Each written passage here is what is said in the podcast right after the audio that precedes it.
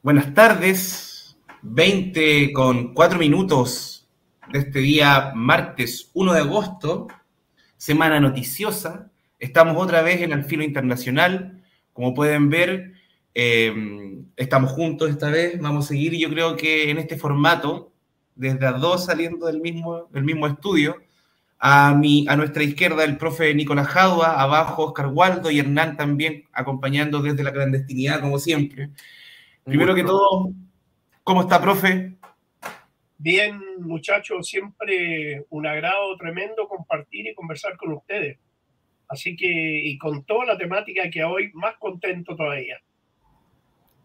Sí, sí, tenemos una temática, bueno, es la, yo creo que no es la, no, sí, es la, sí, la noticia de la semana. Yo creo que sí. Sí, sí. es la noticia de la semana eh, sobre todo a propósito de esta cumbre que, se re, que realizó Rusia con 49 de los 54 países africanos. Así es. Vamos a estar hablando eh, de eso uno por una.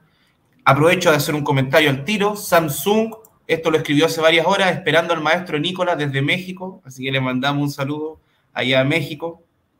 Eh, Ara también que llegó. Samsung. Y, y bueno, no sé si quiere eh, Rodrigo, tú un poco contextualizar. Sí, claro, claro que sí. Para preguntarle al profe. Sí, eso. Eh, bueno, saludar a, todo, a todos los contertulios acá, a toda la gente que, que, sigue la radio. Y acá estamos muy atentos a lo que está pasando fundamentalmente en África. Eh, África ya, ya lo decía el profesor hace, algunas, hace algunos programas atrás, que, que ahí es donde van a estar pasando muchas cosas y desde luego que están pasando cosas y, es como muy, es muy, eh, es muy lo mismo tal vez, porque están metidos muchas manos. Eh, aquí se hizo ya un campo global y se está como internacionalizando muchas, como que se están ya mostrando los, los, los, los grupos, las cercanías de los países, ¿no, profe? Así es, Rodrigo. Y fíjate qué interesante lo que tú has dicho, pero Guillotina está a la vanguardia o este programa entre nosotros hemos estado a la vanguardia anunciando siempre con anticipación lo que va a ocurrir y ha ido ocurriendo. Así que en ese sentido, felicitarlo a ustedes, felicitar el programa y, y bueno, a, a, los muchachos que nos siguen y que hacen que uno con, con entusiasmo eh, converse con ellos por medio del programa. Así que felicidades en eso, chiquillos. Gracias, profe. Muchas gracias, profe. Eh, no sé si bueno, vamos a partir con un video introductorio. Eh, lo que está pasando, lo que está en todas las noticias, noticieros, bueno, internacionales, porque en Chile de esto no se habla, obviamente. Eh, el país que ha estado muy en boga es Níger, pero eh, vamos a ir primero con, con, el actual líder del gobierno de Burkina Faso. Eh, ahí ya pueden ver en, esta, en este en este hilo de Twitter, dice en Burkina Faso están de vuelta ideas, las ideas de Thomas Sankara, quien fuera conocido como el Che Guevara africano. Y bueno, ahora vamos a ver por qué. La question, la question que mes générations sont, se posent sont les suivantes, si je peux me résumer. C'est de ne pas comprendre comment l'Afrique, avec tant de richesses sur notre sol, avec une nature généreuse, de l'eau, du soleil en abondance, l'Afrique est aujourd'hui le continent le plus pauvre. L'Afrique est un continent affamé. Et comment se fait-il que les chefs d'État traversent donc le monde à mendier? Voici des questions que nous nous posons et que nous n'avons pas de réponse jusque-là. Nous avons l'occasion de fixer de nouvelles relations. Et j'espère que ces relations puissent être les meilleures pour donner un meilleur avenir à nos peuples. À la forme de manifestation la plus barbare, la plus violente du néocolonialisme, de l'impérialisme. L'esclavage qu'on tend encore à nous imposer. Nos dévanciers nous ont bien appris une chose. L'esclave qui n'est pas capable d'assumer sa révolte ne mérite pas que l'on s'apitoie sur son sort. Nous ne nous apitoyons pas. Ce qui est le problème, c'est de voir des chefs d'État africains qui n'apportent rien à ces peuples qui se battent mais qui chantent la même chose que les impérialistes en nous traitant de milices, en nous traitant donc d'hommes qui ne respectent pas les droits de l'homme. De quels droits de l'homme parle-t-on? Nous nous opposons contre cela et c'est honteux. Il faut que nous, chefs d'État africains, nous arrêtons de nous comporter donc en marionnettes qui dansent à chaque fois que les impérialistes tirent sur le ficelle. À nos peuples qui se battent. Gloire à nos peuples. Dignité à nos peuples. Victoire à nos peuples. La patrie ou la mort, nous vaincrons. Merci, camarades.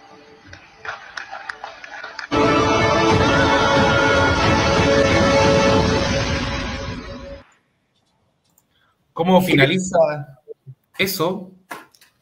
¿Qué podemos decir, profe?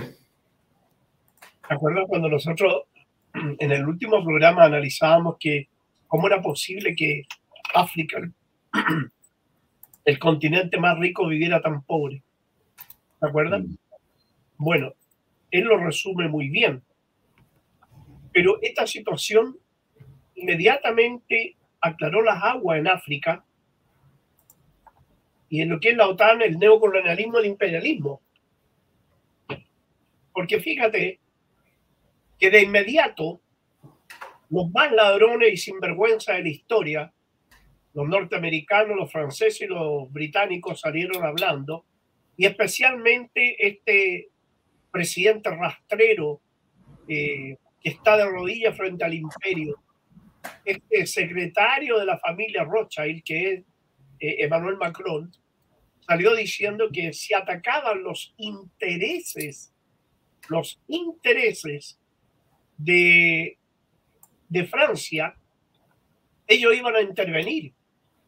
Los intereses de Francia tienen que estar en Europa, en el territorio francés, no ni en Burkina Faso, ni en Nigeria, ni en Malí, ni en Guinea Conakry, porque sabemos que hay tres Guineas, ¿no?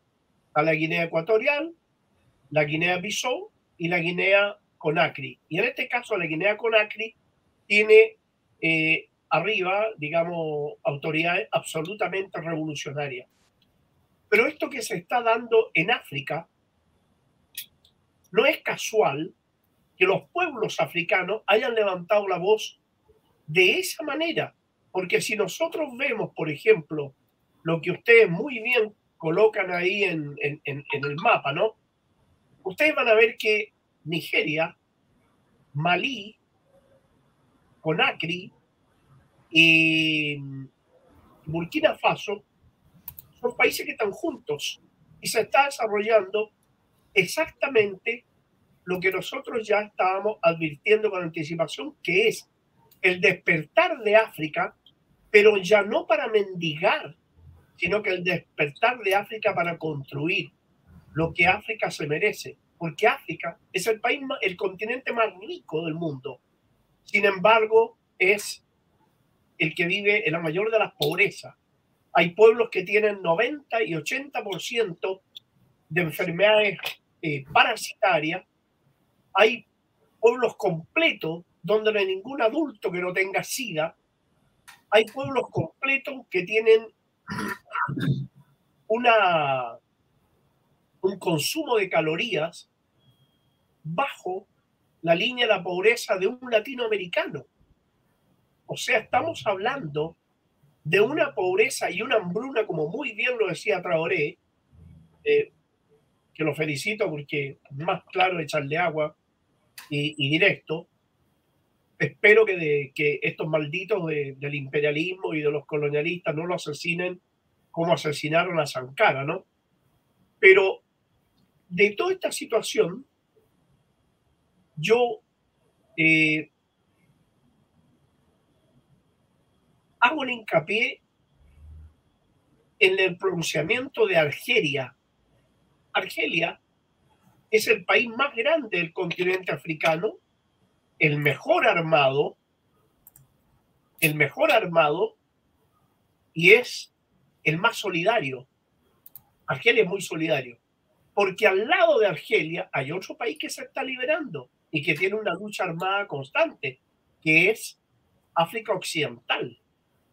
El Sahara Occidental, donde el movimiento resistencia polisario le ha dado sus buenas pateaduras al ejército marroquí, apoyado por Estados Unidos, por Francia, por Reino Unido, pero ese es un pueblo que está en armas luchando por su independencia, apoyado por Argelia. Entonces, si nosotros vemos el, los mapas que hay ahí, ustedes se van a dar cuenta, por ejemplo, que Túnez, que es un país también grande de África, el norte de África, Túnez es un país que está cargándose muy fuerte al antiimperialismo. Y eso es algo que eh, muy significativo. Libia es cosa de tiempo, es cosa de tiempo que el ejército de las transnacionales lo saquen de allí. ¿ah? Me refiero a la OTAN, que es el ejército de las transnacionales.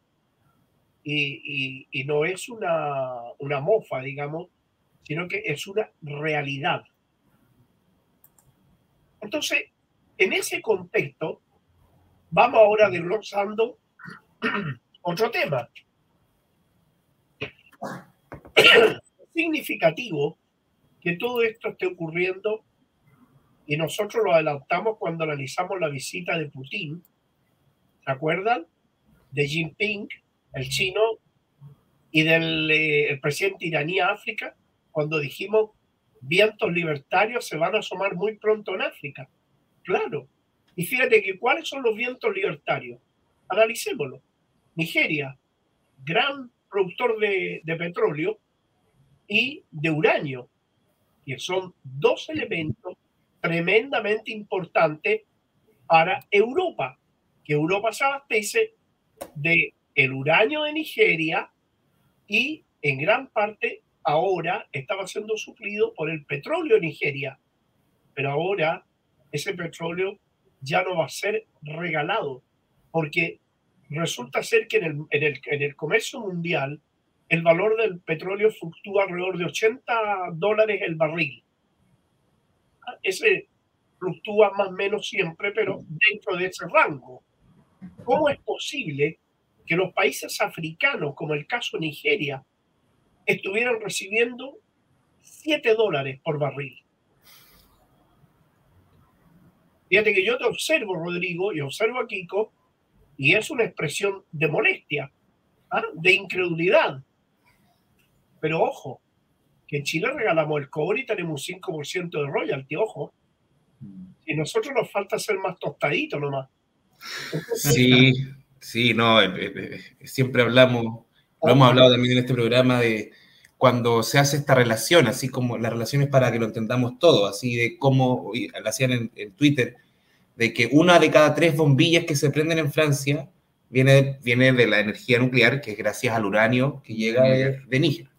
Así es. Entonces, hemos hablado de eso en cobre, lo que equivale a un año de lo que se llevan, ya lo hemos hablado, de cuántas casas son, cuántas viviendas, cuántos hospitales, cuánta salud. No es, eh. no es cosa menor, viejo. Hablamos del sueldo de Chile y Chile tiene autoridad y propiedad sobre el 27% del cobre de Chile. El 73% sale para afuera. Pero no solo sale el cobre, sino que sale chancado y saca platino, plata y una enorme cantidad de minerales por los cuales no tributan. De acuerdo a la Comisión de Defensa del Cobre de Chile, se calcula que Chile pierde 40 mil millones de dólares anuales. En 20 años, esto viene de más de 30, pero en 20 años, nosotros habríamos tenido 800 mil millones de dólares. Imagínate tú que para solucionar los problemas de la educación y de las eh, de la previsión, ¿verdad? De las jubilaciones de nuestros pensionados, se requieren 3.500 millones de dólares. Estamos regalando 40.000 al año. Imagínate cuántos hospitales, ya lo hablamos nosotros eso, ¿no? Sí pero se podrían construir en Chile alrededor de 80 hospitales anuales con ese dinero. Y no tendríamos, ¿sabes tú que de marzo a abril de este año, de marzo a abril de este año, en Chile murieron 10.000 adultos por no tener atención médica? Sí, es que esas cifras, profe, es, terrible y y de antes yo la vengo siguiendo también, la de las listas de espera en Chile. Cuando reclamaban de que habían en Venezuela, cuando acá empezaron el guion siempre con Venezuela, Venezuela, de que 8.000, 9.000 personas al año morían por falta de salud. Yo decía, acá era, en ese tiempo eran 13.000 en Chile por lista de espera, entonces como, por favor. Y somos, y somos menos que en Venezuela. ¿Tú sabes cuánto es la lista de espera que tenemos nosotros? Dos millones de personas. Esa es la lista de espera. Y yo hice en, una, en un programa anterior, pero lo hice en la radio Portales, donde invité a algunos eh, honorables, ¿no? De, dieta bastante engordadora. Eh, eh, con esos honorables, yo le dije y le hacía el análisis de que en cinco años de guerra en Irak, donde se 29 ejércitos habían invadido Irak, incluso los tarados del otro lado de la cordillera mandaron Marina a colaborar, 29 ejércitos que invaden Irak, en cinco años murieron 65 mil iraquíes en esa guerra, con el armamento más moderno del mundo, con donde se dispararon misiles, bombas de uranio empobrecido, eh, los misiles Tomahawk, cohetes de todo tipo, hasta escupo piedra. Entonces, con todo eso, murieron 65 mil iraquíes. En cinco años, en Chile, murieron 90 mil adultos mayores por no tener atención médica. En la misma fecha. No hubo mm. necesidad de que Chile lo invadieran 29 ejércitos.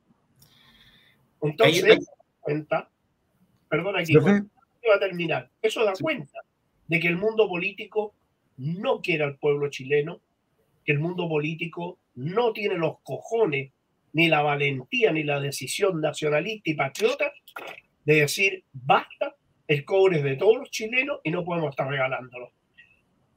Eso para hacer la analogía con África y para que no nos alejemos mucho de África, porque después nos van a Sí, solamente decir que Pino Solana decía en su documental Memorias del Saqueo de que esta no es una matanza hecha con, con balas, sino que es una, es una subterránea y es más dolorosa, es más lenta y no se ve todos los días, no se ve el desangramiento diario, que lo que estaba pasando con el milagro económico de Menem en Argentina, donde los niños morían de, de desnutrición. Oye, tú vas a Buenos Aires y ves familias completas durmiendo en la calle familias completas, el país más rico, el país más rico de América Latina junto con Brasil. Y no solo eso, sino que tú agarras a la mitad de los países europeos y los metes adentro del mapa de Argentina. Y sin embargo es un país que vive una pobreza tremenda. Por eso que lo que nos ocurre en Latinoamérica no es distinto a lo que ocurre en África.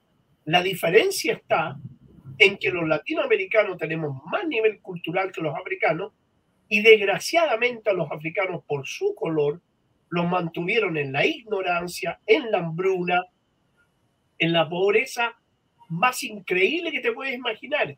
Y en esas condiciones, cualquier migaja era bienvenida. Y, se y, los pueblos africanos agachaban la cabeza y, se, y eran sumisos. A eso se, se refiere Traoré cuando dice ¿no es cierto? El esclavo que no reconoce y se revela contra su condición merece estar en esa etapa. O sea, y esa es una realidad. Entonces, y volviendo a este caso acá, fíjate que existe una situación bien compleja. Si tú observas a Nigeria, Nigeria tiene frontera con otro país de una tremenda importancia, que es Chad. Que Chad en su frontera con Sudán, ahí se produce una situación que se llama eh, Sudán del Sur. Mm. Ahí está instalado la mayor cantidad de pozos petrolíferos de Darfur.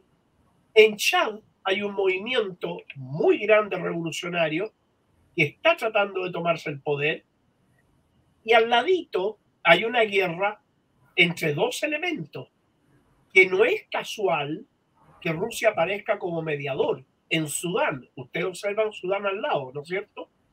Bueno, Sudán es una guerra que está en este momento bastante fuerte allí. entre dos sectores del ejército, los serviles y los nacionalistas. Pero más a la derecha, para que vayamos desglosando cómo se está dando esta situación, ¿ah? está Eritrea,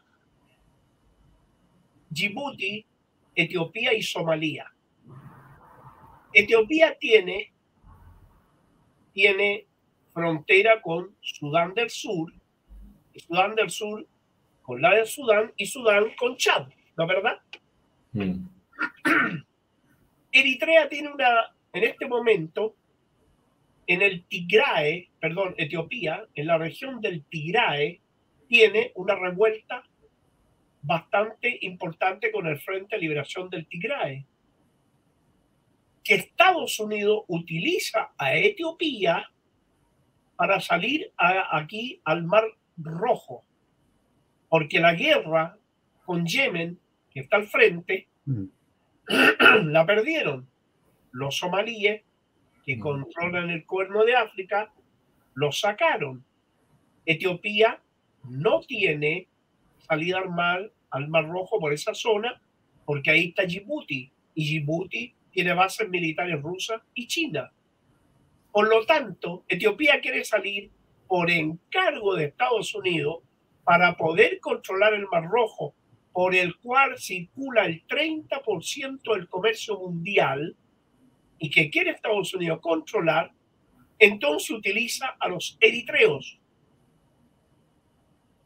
para que se tomen ese territorio y de ahí tener la salida al Mar Rojo.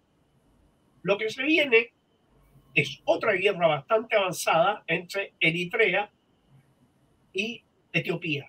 Y eso va a ser muy pronto, ¿ah? para que lo anotemos en la agenda.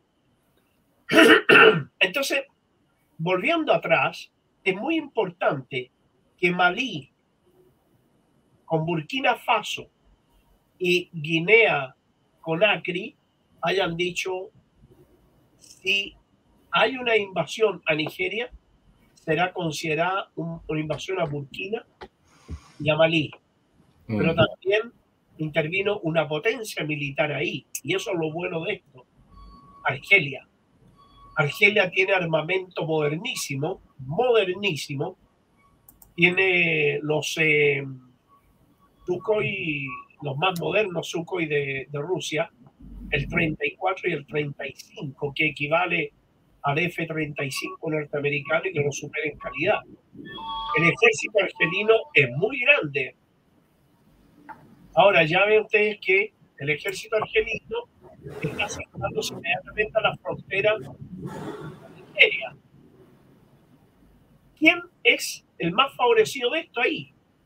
Bueno, Nigeria por un lado, porque recupera su riqueza, pero también Argelia, porque resulta que como Estados Unidos explotaba ese petróleo nigeriano en forma horripilante, ¿ah? les daba migaja, perjudicaba en el precio a su vecino que es Argelia. En la medida que los dos gobiernos se coordinen, Argelia y Nigeria, ¿quién sale más favorecido los argelinos, pero también Rusia, porque se rompe el abastecimiento a los serviles, a los serviles perritos falderos que tiene Estados Unidos en Europa, que estaban logrando romper el desabastecimiento con Rusia a través de Nigeria. Todo esto está conectado en una cuestión que se llama geopolítica y geoestrategia que es en este momento lo que estamos analizando nosotros. Entonces, ahora, África, lo bueno de esto es que África se va a independizar como, esto va a ser como un castillo así de, de naipes, no sé cómo explicarlo, ¿no? ¿Ah? Van a ir cayendo uno a uno los países. El profesor, profesor, ¿cómo, ¿qué antecedente no tan, no tan para atrás, tan históricos, pero sí al menos de la década, hay en África y acá en, específicamente en el África Occidental respecto a, estos vientos de cambio, porque como que siento que surgió de, un momento a otro, pero no creo que sea tan así los procesos sociales. Pues entonces, hay cosas más profundas en la sociedad que han permitido eh, este, esto, ¿no? Hay agua en la piscina, podríamos decir. Mira, una de las cosas más brutales que ocurrió justamente y que despertó a los pueblos de África fue la epidemia del COVID. Porque hubo países enteros africanos que no recibieron vacunas, porque no tenían plata para comprar vacunas y la gente se preguntaba, pero ¿cómo? Si somos un país rico, no tenemos plata para comprar vacunas. Y la gente moría en masa porque no tenían plata para vacunarse. Entonces, no había nada.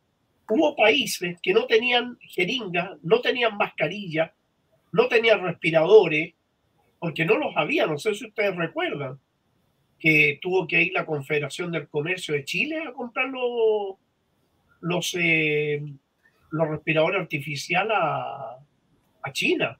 Y que llegaron, creo que un montón llegó malo, los otros los guardaron y los ocuparon nunca. No cumplían las especificaciones técnicas para el objetivo del cual se necesitaba. Ese era el tema. Que los que lo compraron no sabían qué estaban comprando. Claro. Pero la verdad que esto da cuenta de, del abandono que había en, en, en eh, de los países africanos entonces, la Organización Mundial de la Salud, ¿de qué se, de qué se contentaba? Simplemente utilizar a los pueblos africanos como conejillo de India para probar medicinas nuevas, vacunas nuevas, qué sé yo, que después vendían en Europa o en América, mm. pero que no se las vendían los propios pueblos africanos. Esa situación de África, unido a la guerra de Ucrania, donde despierta los pueblos africanos, presionan a su gobierno y cuando Estados Unidos le dice a los africanos no reciban a Vladimir Putin ni a Jinping porque están bloqueados, los pueblos africanos no solo los fueron, sino que los protegían, los fueron a buscar, los trajeron y los protegieron. Entonces, ellos sienten ahora, y esta es la gran esperanza que ellos tienen, es que ellos dicen, nosotros tenemos las propuestas de los chinos y los, eh, y los rusos. ¿Cuál es la, propuesta de los chinos y los rusos? Les dicen el, caso de Jinping y de, de, de, Vladimir Putin, cuando se reúne con los líderes africanos, que ahí justamente fue donde habló Traoré, ¿ah? pues en esa reunión cuando ellos le dicen, bueno, nosotros estableceremos,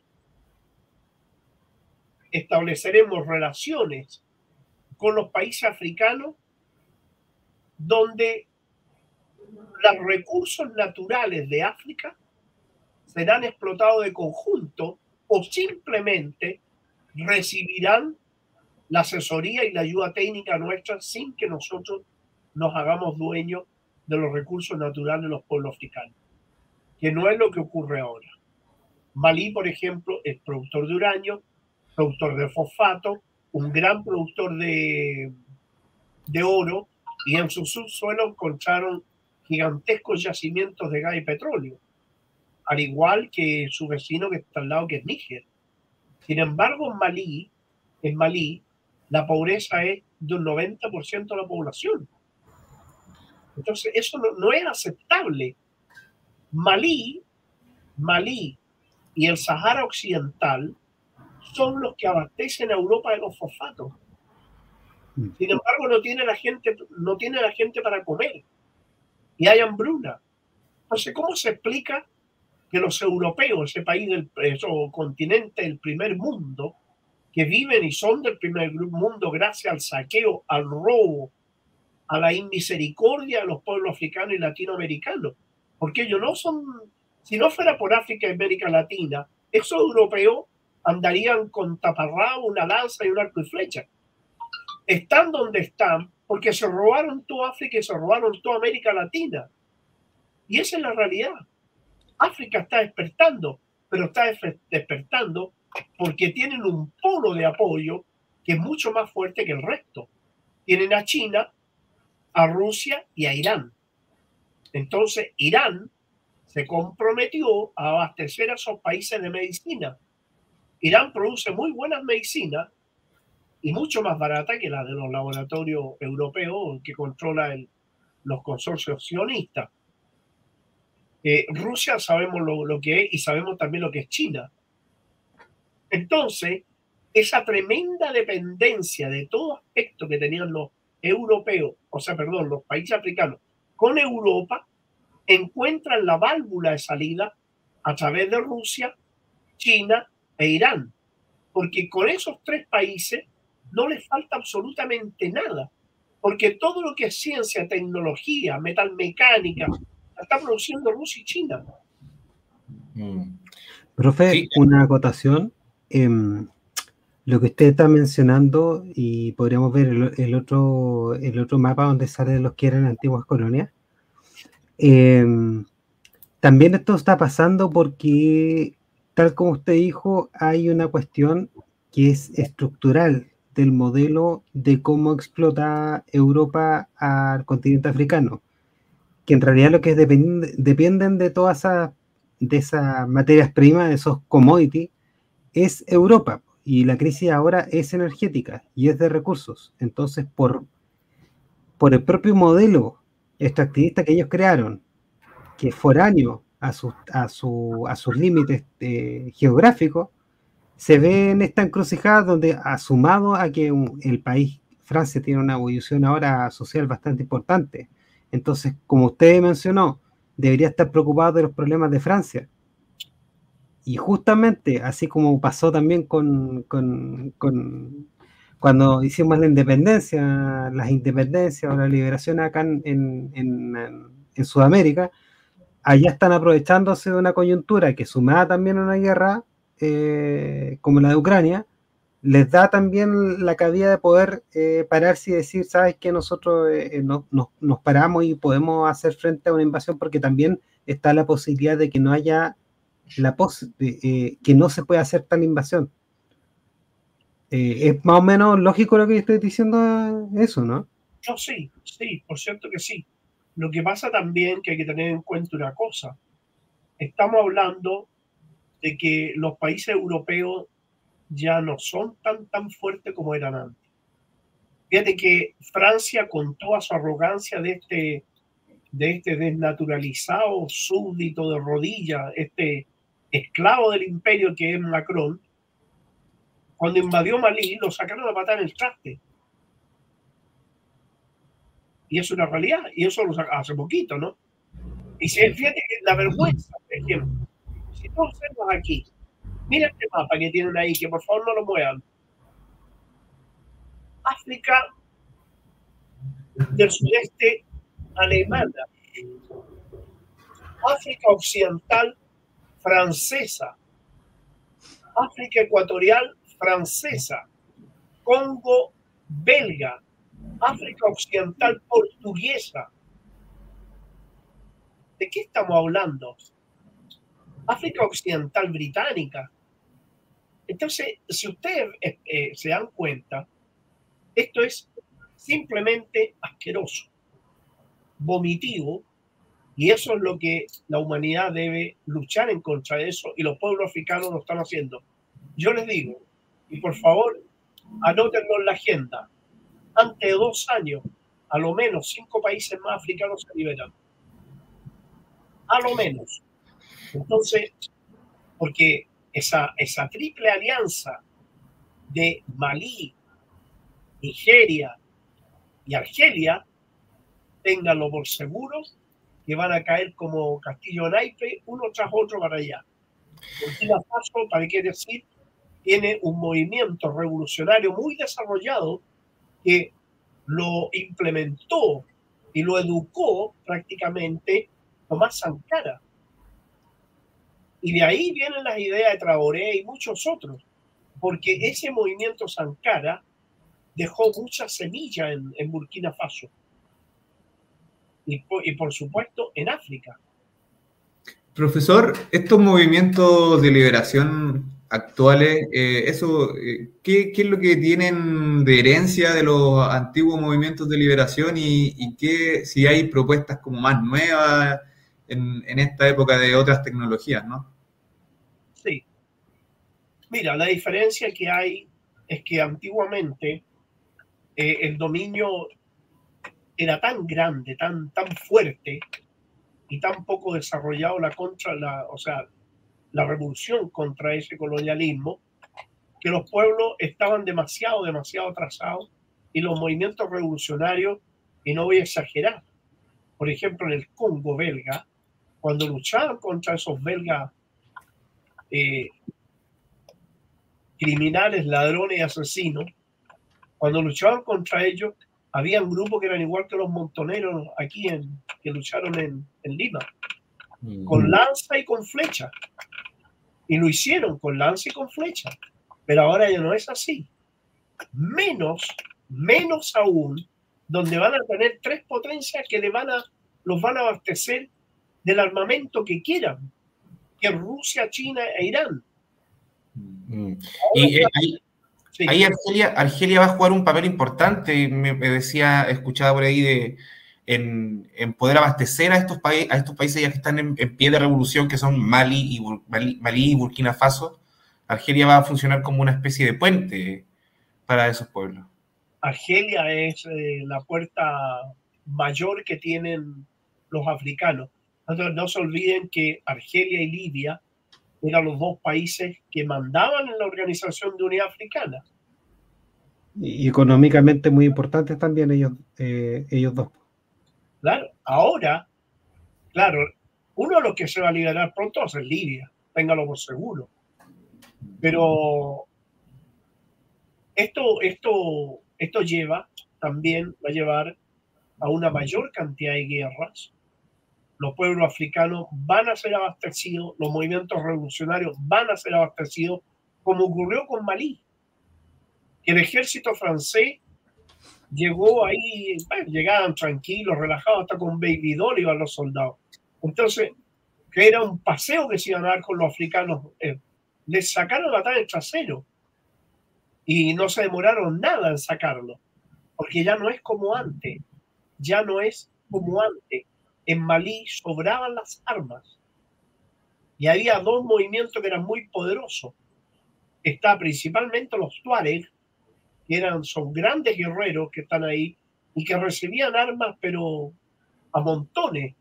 Entonces, eh, Malí, imagínate de dónde recibían las armas, pues hay que mirar el mapa para darse cuenta. Era imposible controlar esa frontera con Argelia. Asia Occidental, África Occidental, con el Polisario. El Polisario es un movimiento bastante fuerte. Derrotó al ejército Mauritania, derrotó al ejército de Marruecos y liberó más de la mitad de su país. No obstante, que aún tiene una enorme cantidad de territorio ocupado. Pero que lo van a liberar. Lo van a liberar. Lo que pasa es que toda Europa, incluyendo el Estado criminal infanticida de Israel, están sosteniendo a la monarquía de, Marruecos, porque en este momento es el gas del Sahara Occidental el que está abasteciendo de gas España. Entonces, fíjate, el petróleo lo están sacando de Nigeria, el gas del Sahara Occidental. Entonces, claro, ahora van a tener problemas de abastecimiento. O sea, va a llegar un momento en que los europeos van a tener que vivir su verdadera realidad. Ya no vivir esos vagos, vivir de la explotación de los pueblos del tercer mundo, sino que se van a tener que rascar con sus propias uñas. Tal cual. Oiga, pero. Y sin abastecimiento no hay guerra capaz de, de poder llevarla. Exacto ese es el problema estratégico que tienen ahora, que dependen de recursos, de recursos que están siendo explotados en ese lado y, no pueden llegar a, eh, en tantos en tantos frentes, no pueden hacer una guerra en tantos frentes, ya no están las condiciones para eso, ¿cierto? Sí. De hecho, llega hasta un punto súper importante. Eh, el problema que tiene Europa y la OTAN en general es que el, hoyo negro que se ha convertido en Ucrania ha absorbido gran parte de sus arsenales. De hecho, ni siquiera tienen, de hecho, eso es algo que se, pone se está poniendo en duda la capacidad que tienen estos países para poder defenderse en caso de una guerra convencional. Porque se han gastado todo lo que tienen en Ucrania. Y por eso no pueden enviar fuerzas a, África. De hecho, por ejemplo, el ejército francés, la legión francesa particularmente, dependía mucho de estos tanques movidos por ruedas que se dieron en Ucrania. Eh, esos tanques. ¿Ah? Sí, esos mismos. De hecho, esos tanques causaban un daño tremendo cuando estaba, operaban en esa zona, pero claro, los llevaron a Ucrania y ahí no, no, no se encontraron con gente indefensa. se encontraron con, eh, digamos, con capas de artillería bien densas, buenos sistemas de defensa entera y aviación de ataque a tierra, que de eso carece África. De todo eso carece mucho. Tiene mucha fusilería y todo, todo, ese tipo de armas ligeras, pero no cuentan con eh, armamento pesado. Algeria sí lo tiene. Es lo que decía el profe, por eso es una potencia militar eh, regional dentro del norte de África. Y cuenta con todo eso, ese material militar pesado y lo sabe usar muy bien. Una consulta, em, Hernán, disculpa que te, interrumpa. ¿Cuál es la factibilidad de que ese tipo de armamento realmente funcione también en un suelo como el africano? Porque eh, la, mantención debe ser carísima también en, el desierto. ¿Cuál es el armamento en particular? Por ejemplo, los, tanques, eh, todo lo que es todo lo que es eh, artillería, terrestre con, con maquinaria. Mira, fíjate que los franceses tenían tanques movidos, tanques sobre ruedas, no orugas. Eso es precisamente por la mantención. Es mucho más fácil eh, cambiar piezas de, neumático que mm, de oruga. Por eso los, esos vehículos estaban diseñados para eh, masacrar eh, civiles y insurgentes, básicamente. Lo mismo que los helicópteros franceses, todo su ejército está diseñado para intervenir en África. Por eso en África nadie se atrevía a decirle algo a los franceses. Pero ahora es distinto. Ahora África cuenta con un buen suministro de armas, armas ligeras. De hecho, los ingles van a empezar a llegar, Estela, todo ese tipo de armamento em, para infantería, que es armamento antitanque y antiaéreo, que va a ser súper difícil las operaciones militares de la OTAN en la zona. Y ahora se enfrentan a un dilema, porque si quieren intervenir en África, que por cierto, eh, hay condiciones muy fuertes para que eso ocurra, si, la OTAN interviene en África, eh, va a tener que dejar de ayudar a Ucrania. Y si eso pasa, Ucrania deja de existir de un día para otro. Es así de simple. Y más encima, eh, los demócratas, desesperados porque van a ser arrasados las siguientes elecciones, no quieren reconocer la derrota en Ucrania. Y aparte quieren agarrarse con los chinos directamente y provocar una guerra en Taiwán, con la idea de poder bloquear a China. Y se, su fuerza, pues mira, igual esto es cierto, si tú concentras las fuerzas que tiene Estados Unidos en un solo lugar, devasta el país por completo. Eh, tiene una fuerza descomunal, pero están desperdigados por todo el mundo. Y en el resto del mundo han surgido nuevas potencias regionales, tal cual como dice el profe, que son eh, extremadamente fuertes comparativamente con Estados Unidos. Digamos, China contra Estados Unidos por sí solo, China no va a ganar esa guerra, pero China contra las fuerzas que Estados Unidos tiene desplegadas en Asia, sí les los puede derrotar fácilmente. Y eso es lo que está pasando. Eh, Estados Unidos está en guerra contra el mundo en este momento. Occidente está en guerra contra el mundo. Mira, y no, dan abasto. Voy a interrumpir un poquito. ¿ah? Sí, por supuesto. ¿Ustedes conocen alguna guerra que haya ganado Estados Unidos? Eh, hemos visto grandes escapatorias de películas, pero nada más. La, guerra de la fruta la ganó. No la guerra, no la guerra en Hollywood. Me refiero porque tú, has visto ahí a Rambo, ¿no? Rambo con una onda y dos petardos mata a 20.000 vietnamitas. Entonces, ese, es un ridículo. Eso es para levantar el ánimo de una población acomplejada de tener una tras otra derrota. Estados Unidos no está capacitado por ningún motivo para una guerra con China. Primero, porque China, y eso Hernán, que usted lo veo, debiera haberlo visto ahí en el, en el comando central del ejército, ¿no? Eh, China está superando a Estados Unidos la fabricación y, modernización de los portaaviones. ¿ah? Pero, claro, resulta ser que una guerra entre África, entre, perdón, eh, Taiwán y China, China está al ladito, ¿ah? están a tiro de cañón el Golfo Málaga al ladito. Pero Estados Unidos tiene que avanzar casi 12.000 kilómetros. Entonces las líneas de abastecimiento no son ni rápidas ni seguras y además A diferencia de cómo ocurría antes, eh, ya no se necesita, y lo pueden ver ustedes en el caso de Irán. Irán tiene aviones F4 y F5, mucho más, imagínate, va a llegar al F-16, que los han modernizado, pero los iraníes sí tienen misiles que van a cinco veces la velocidad del avión. Entonces, ¿para qué quieres un avión que te cuesta 50 millones de dólares y un piloto que te demora cinco años en formarlo, si con un misil lo vas a derribar eh, en, en un segundo? Entonces, los pueblos están haciendo eso. Se están armando más que nada con misilería antiaérea, por ejemplo, del Estado Islámico en Siria, en Irak, eh, sobraban los Stinger, que Hernán los conoce muy bien, y los misiles más atrasaditos eran los Estrella, ¿ah? que eran de la época soviética, sobraban ahí. Pero resulta que a través de eso, que Estados Unidos, eh, eh, Israel, Francia, Reino Unido demandaban por miles los misiles antiaéreos, caían en manos los movimientos y ahí se fue repartiendo. Entonces también está el MAMPAS soviético, ruso, perdón, donde es un hombre, es un hombre que lo maneja y puede derribar fácilmente un avión, pero muy difícil que el avión le dé un hombre. Entonces, ha cambiado esos, esos equilibrios y, y bueno, para qué decir lo que es China, ¿no? Que China, entre hombres y mujeres, los activos y la reserva real puede movilizar a 400 millones de combatientes. ¿Cómo dominas un país si no fuiste capaz de tomarte Malí? ¿Quién se ha ido a tomar China? Aparte, yo creo que hay que recordar que quizás Estados Unidos puede destruir otro país. Pero el problema que estamos hablando de, África, y, lo vuelvo a hacer hincapié en, el, en qué es lo que necesita Estados Unidos o Europa, es controlar, dominar esos países, no destruirlos. Necesitan que esos puertos funcionen, necesitan que se siga extrayendo uranio.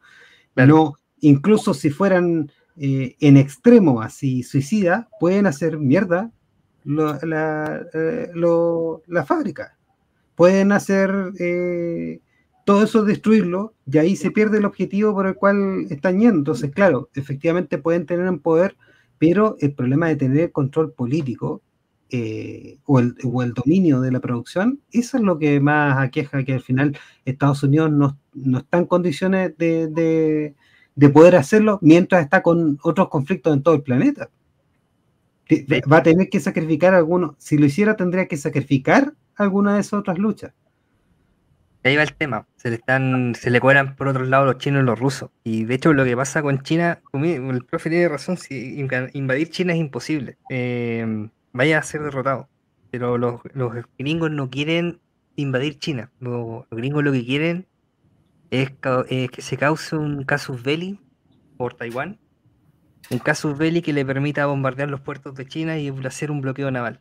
Eso, eso es lo que quieren hacer porque haciendo eso eliminan a China como competidor global comercial. Y en eso, eso están intentando hacer en este momento. Eh, lo que hicieron, por ejemplo, los rusos hace un par de semanas. Mm, una vez que se fue por el retrete el, acuerdo de los granos, los rusos no enviaron barcos a bloquear el mar. Los rusos quemaron los puertos, todos. Y claro, sin puertos no hay necesidad de tener bloqueo. Ya los gringos quieren hacer lo mismo en China. Y el tema es que, claro, me, pueden, decir, sí, eh, que eh, Estados Unidos invada China es imposible, pero Estados Unidos tiene capacidad de poder eh, causar un daño enorme en material. China tiene una capacidad de defensa muy grande, muy, muy grande, pero aún así no puede decir somos invulnerables. Basta que se cuele un solo misil con una ojiva nuclear y adiós los puertos de Pekín. Chao. Mira, hay una cosa, Hernán, para que la tengas en consideración. Yo te voy a recordar un hecho Donald Trump en un momento ordenó atacar con misiles Tomahawk, que son los más modernos que tiene Estados Unidos. Son los más modernos. El, a, Siria. ¿ah? Hay otros, tal HIMARS y todos esos otros, pero en ese momento el más moderno es el Tomahawk y lo han modificado ahora. El Tomahawk es un, es un buen misil. Pero resulta que esos misiles, esos misiles funcionan eh, dirigidos por GPS, ¿no? Entonces, eh, ahora también hay otro elemento que antes no era considerado que la guerra electrónica. Y los rusos tenían en el puerto Tartus en Siria, tenían justamente un barco de guerra, de guerra electrónica. Y cuando Estados Unidos lanzó los primeros tres, bajó. No sé si te acuerdas, Hernán, que uno cayó en el mar, el otro cayó por error en territorio ocupado palestino, o sea, en, Israel, y un tercero fue a parar un potrero. Entonces, eh, Estados Unidos le pidió a Israel que se autoasignara ellos que habían disparado para no quedar en el más absoluto lo ridículo. Entonces, también dos barcos de guerra norteamericanos que estaban en el Mar Negro sin autorización rusa, un avión Sukhoi voló y pasó a escasos 30 metros de, de altura el barco y cuando tocaron zafarrancho de combate, nada le funcionó. ¿Se acuerdan de eso? Donald Coca, sí, sí, lo recuerdo. Dos veces le pasó, una en el Mar Negro y la otra en el Mar Báltico, le pasó exactamente lo mismo. Así es. No le funcionó nada y tuvieron que darse la media vuelta y vámonos rapidito, porque lo convirtieron prácticamente en un barco a remo. Entonces, eh, hoy en día Estados Unidos ya no tiene la superioridad militar que tenía antes, eh, no tiene tampoco los aliados tan, tan incondicionales que tenía antes. De hecho, fíjate que los más sumisos que son los europeos, algunos se le están dando vuelta. Y en América Latina también vemos que se le están dando vuelta. Brasil, México, Argentina, eh, para qué decir los otros que tenemos al lado, ¿no es cierto? Nicaragua, Venezuela, Cuba. Bolivia. ¿Cómo? Bolivia. Claro, Bolivia. Entonces, y para de contar, ¿no? no hay otro, otros progresistas. Así si otro se quiere adjudicar el término izquierdista progresista, me parecería que sería un insulto a la inteligencia.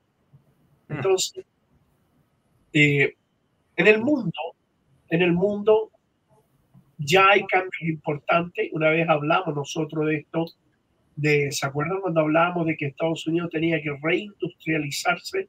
Sí. Está ocurriendo eso ya. Ellos saben. Lo que pasa es que ahora tienen un chantaje mundial, pero ni China, ni Rusia, ni Irán han caído de ese chantaje. Ya no es como antes.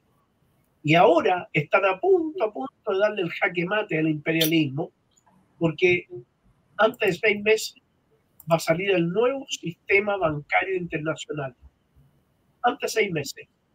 Y ahí Estados Unidos ya no tiene manera de presionar a los países. Porque ahora te bloquea económicamente y te hunde, porque claro, eh, también lo hemos conversado en otras oportunidades. No existe el, país que se auto satisfaga sus necesidades solo. No, no, o sea, eh, no es así. ¿Me entiendes? el país, el país más autónomo de América Latina, de América, eh, ¿quién es? Nicaragua. Nicaragua. Ah. Nicaragua. Nicaragua se autoabastece del 85% de sus necesidades. Entonces, mira, fíjate, si paráramos ahí un poco, mira qué interesante esto. Nigeria anuncia la suspensión de exportación de oro a Estados Unidos. Claro, el oro es un buen respaldo, ¿no? Malí elimina el francés como lengua oficial. Burkina Faso, claro, no recuerdo los títulos de Estados Unidos y Francia. Nigeria suspende la exportación de uranio, en lo que habíamos hablado recién, de que los europeos estaban abasteciendo uranio nigeriano. O sea, y África en el nuevo orden mundial este líder que está al lado de Putin, ahí, mirado de frente, ese que están marcando ahí, ¿ah? tiene un discurso muy bueno. Una vez creo que lo colocamos nosotros la vez pasada, ¿no? Sí. Interesantísimo. ¿Ah? Al lado tiene a otro, pero ese es, tipo Macron en versión egipcia.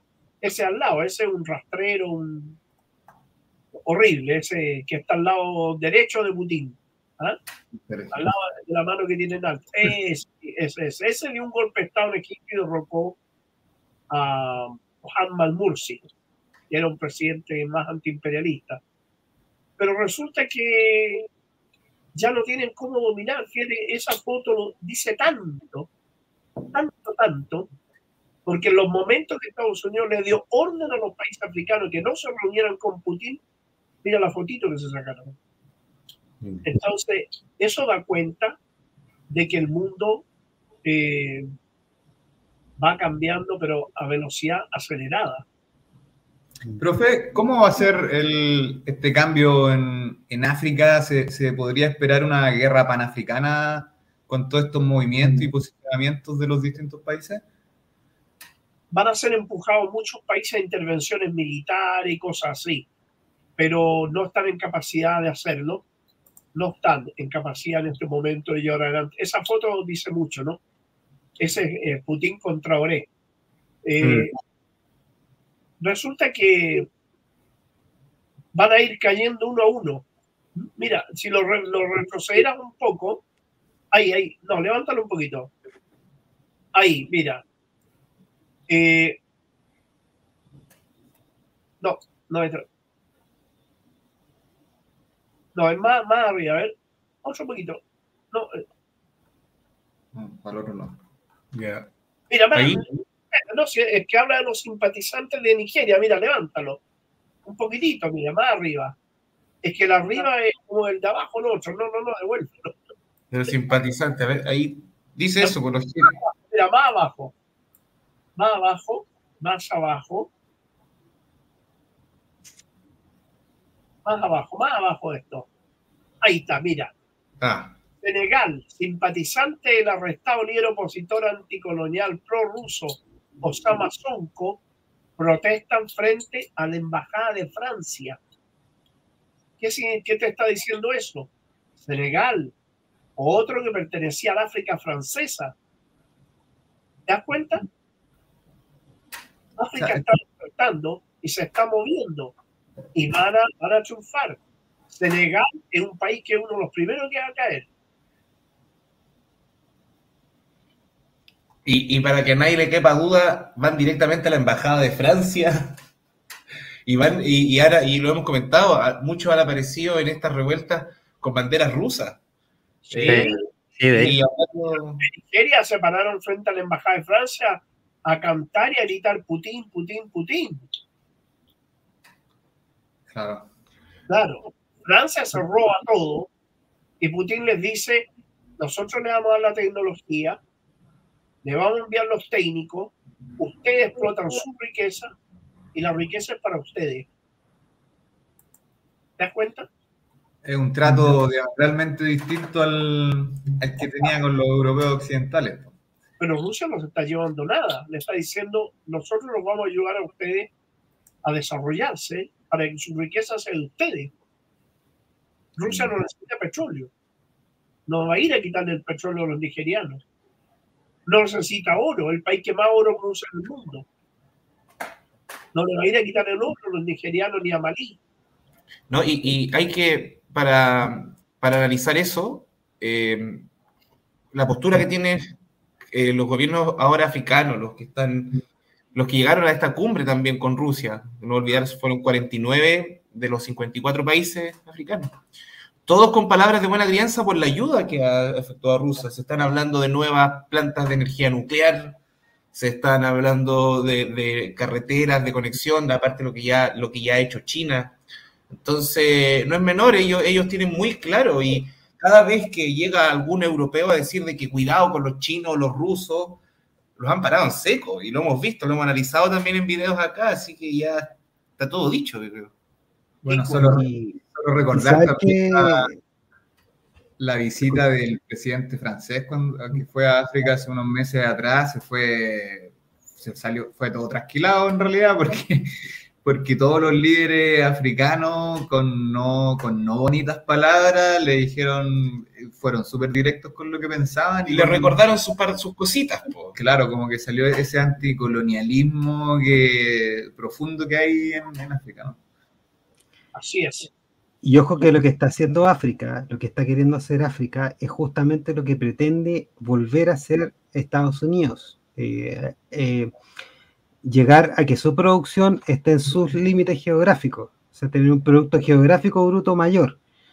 El problema que tienen las naciones que, son más liberales es que ese recambio es mucho más difícil que un africano, porque eh, en África todas las limitaciones ambientales que ellos mismos se han preocupado de que no existan, es ahora sería una ventaja respecto de que Estados Unidos quiere fabricar cosas, pero se encuentran con el problema de que su propia gente no va a dejar que contaminen como han contaminado África en sus territorios.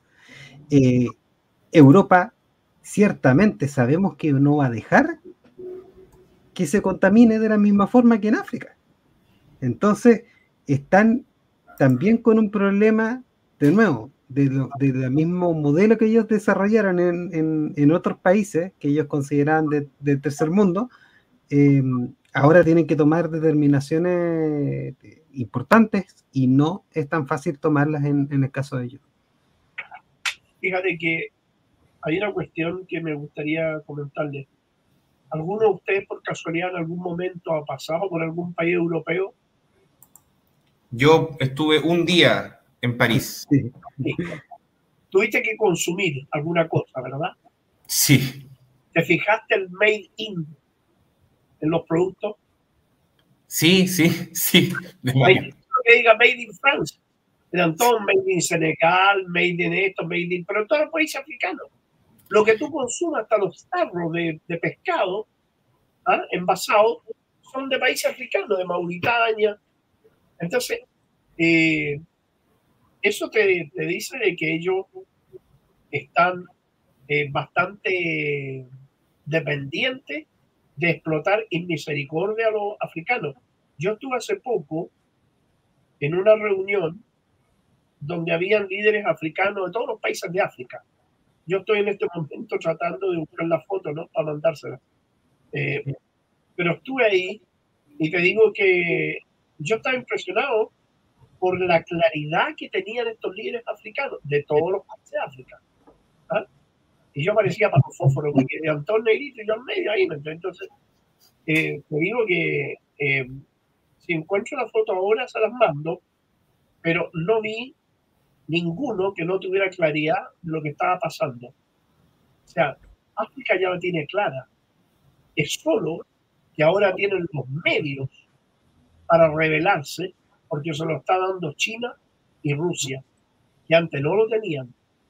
Entonces, ahora sí tienen respaldo para rebelarse, porque tampoco van a quedar en la más absoluta miseria. ¿De acuerdo? Porque antes le decían, usted hace esto y nosotros le cortamos la sal y el agua, y era un pueblo que quedaba en la hambruna total. Pero ahora ya no. En la hambruna, esa ya es asunto del pasado. Entonces, por esa razón les digo de que África va a ser como un castillo naipes, así uno tras otro va cayendo. Acuérdense, Senegal, la guerra eritrea con Etiopía, y eso es lo, más pro, y Chad, que también cae luego. Entonces, claro, esas son situaciones que hay que tener en consideración a la hora de hacer cualquiera de estos, de estos análisis. Profe, quería llevarlo levemente a otro tema y ahí las imágenes que estamos viendo, imágenes de Hollywood. Ah, sí. Ahí sin volumen. Eh, el Paseo de la Fama. Sí, pues. ¿Se acuerda cuando yo les decía de que Estados Unidos por primera vez se estaba llenando homeless en las calles? Sí. ¿Verdad que una vez les hablé de eso? De que estaban en carpa en las, en, los, en, en, las plazas públicas y todo eso. ¿Eso por qué razón es?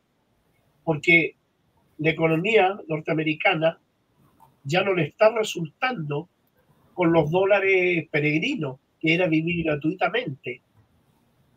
los dólares peregrinos, más de la mitad han vuelto.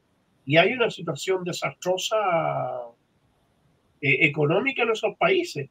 Por eso es que los países mal llamados del primer mundo se están encontrando en esta situación. Porque ya los pueblos no se dejan explotar tanto como antes, salvo, como digo, muchos países africanos. Porque en África, en África sí, la, la, la explotación aún es brutal. También en América Latina, ojo, en América Latina también hay explotación brutal. Eh, para eso miremos lo que pasa en Haití, lo que pasa en República Dominicana, lo que pasa en todos esos países. Es impresionante.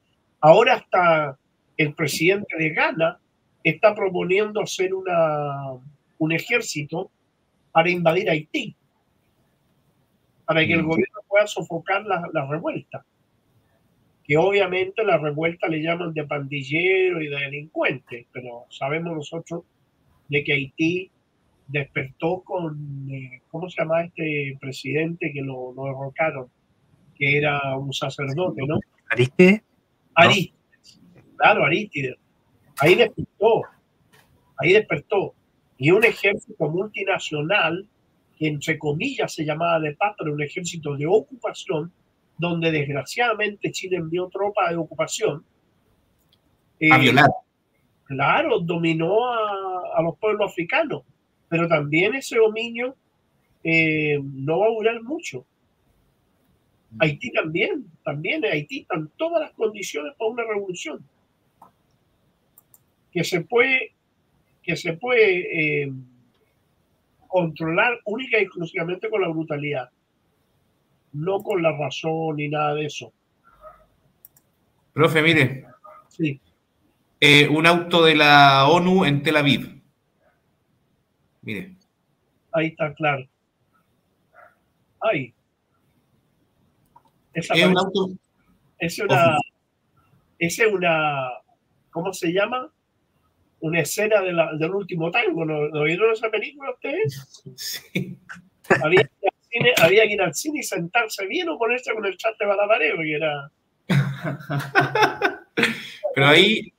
Eh, so, ahí está la ONU en Tel Aviv. Mira, y el otro ahí, el chofer, el, al ladito el chofer, el otro. Mira, ¿me pueden mandar esa escena? Ya. ¿Ah? Por favor. Sí, pues las Naciones Unidas son ciegos, sordos, mudos. Sí. Respecto al caso palestino. Claro. Pero no creo que este sea el pago general, aunque bueno. Lo que mencionaba, profe, de, de los experimentos que, que, hacen en África las farmacéuticas, hay una película muy buena que se llama El, el paciente inglés, que la trama se basa un poco en, en eso, de uno, unos médicos que hacen desaparecer justamente por este tipo de, de cuestiones que hacían en África, de utilizarlos de, de cobayas. ¿Dónde se puede ver esa película? Oye? Yo se la mando. Mándame el link, por favor, para verla. Sí, sí. Oye, hubo una época, una época que la, los conejillos indios éramos nosotros. Ojo. Sí. sí probaban en Latinoamérica los, los medicamentos y después los proban terrible. Todavía. Bueno, con, con, el COVID tuvimos algo de eso. O sea, sí, pues. Lo, lo, horroroso que después el Ministerio de Salud dice, sí, efectivamente hemos tomado conocimiento de que las vacunas provocan problemas cardíacos. Desgraciadamente, un, un gran, gran, gran compañero nuestro, Gustavo Ruz, se había colocado la última dosis hacía como una semana. Y a la semana murió un infarto cardíaco aquí en Valparaíso. Sí, un compañero ahí que también lo, mencionaba harto. O sea, escuché a mucha gente de las que yo sigo lamentando la muerte de Gustavo Ruz. Creo que fue un gran compañero, una persona que entregó su vida también a estar luchando.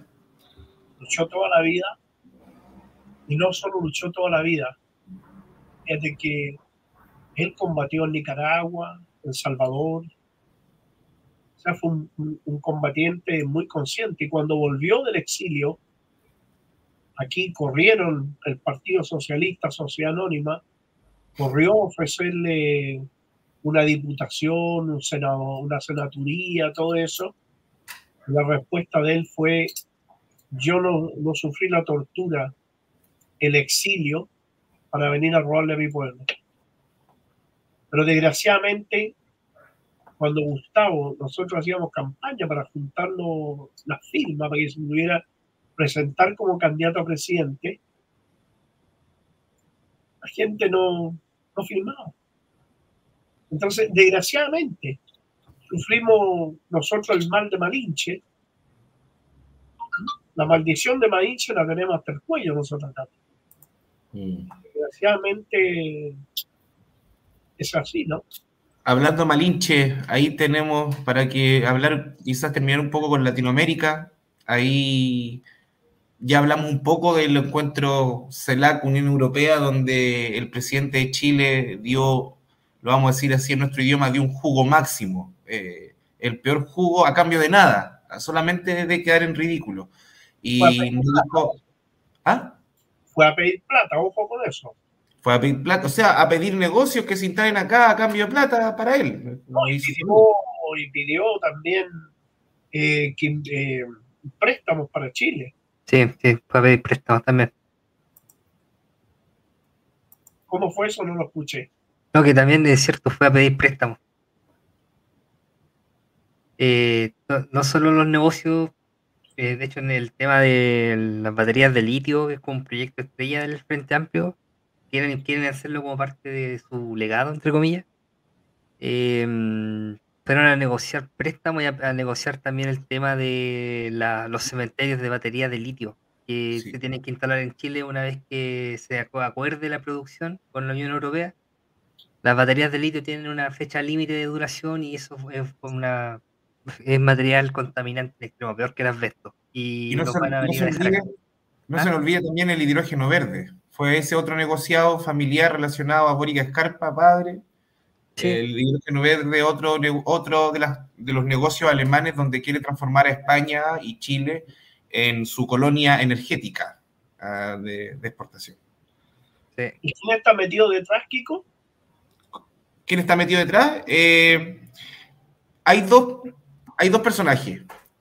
¿Ya? Boric, Boric Escarpa, que es el padre de Boric, ¿Ya? y acá tenemos a uno de los principales que fue el que recibió plata de la FES a través de Rumbo Colectivo, de esa otra de las tantas fundaciones que, de las nuevitas que en un poco tiempo recibieron mucha plata, recibieron un millón de dólares para la convención, y aparte son los que armaron el borrador de la, de la convención, el reglamento, borrador de reglamento, y ahí está el, líder de ellos, que ahora es el ministro de Energía, Diego Pardo, que él está metido en esos negocios de, para que Chile se transforme en una colonia energética de Alemania. Fíjate, Kiko, que yo hoy día hacía mucho tiempo que no ingresaba a Twitter. ¿eh? Entonces ustedes pueden ver ahí un poquito algunos de los tweets que, que hace mucho tiempo que yo no ingresaba. Pero ingresé y me llamó la atención eh, casi el 100% de los tweets que leí eran en contra de, de la, del impuesto que querían eh, aumentar los impuestos. ¿ah?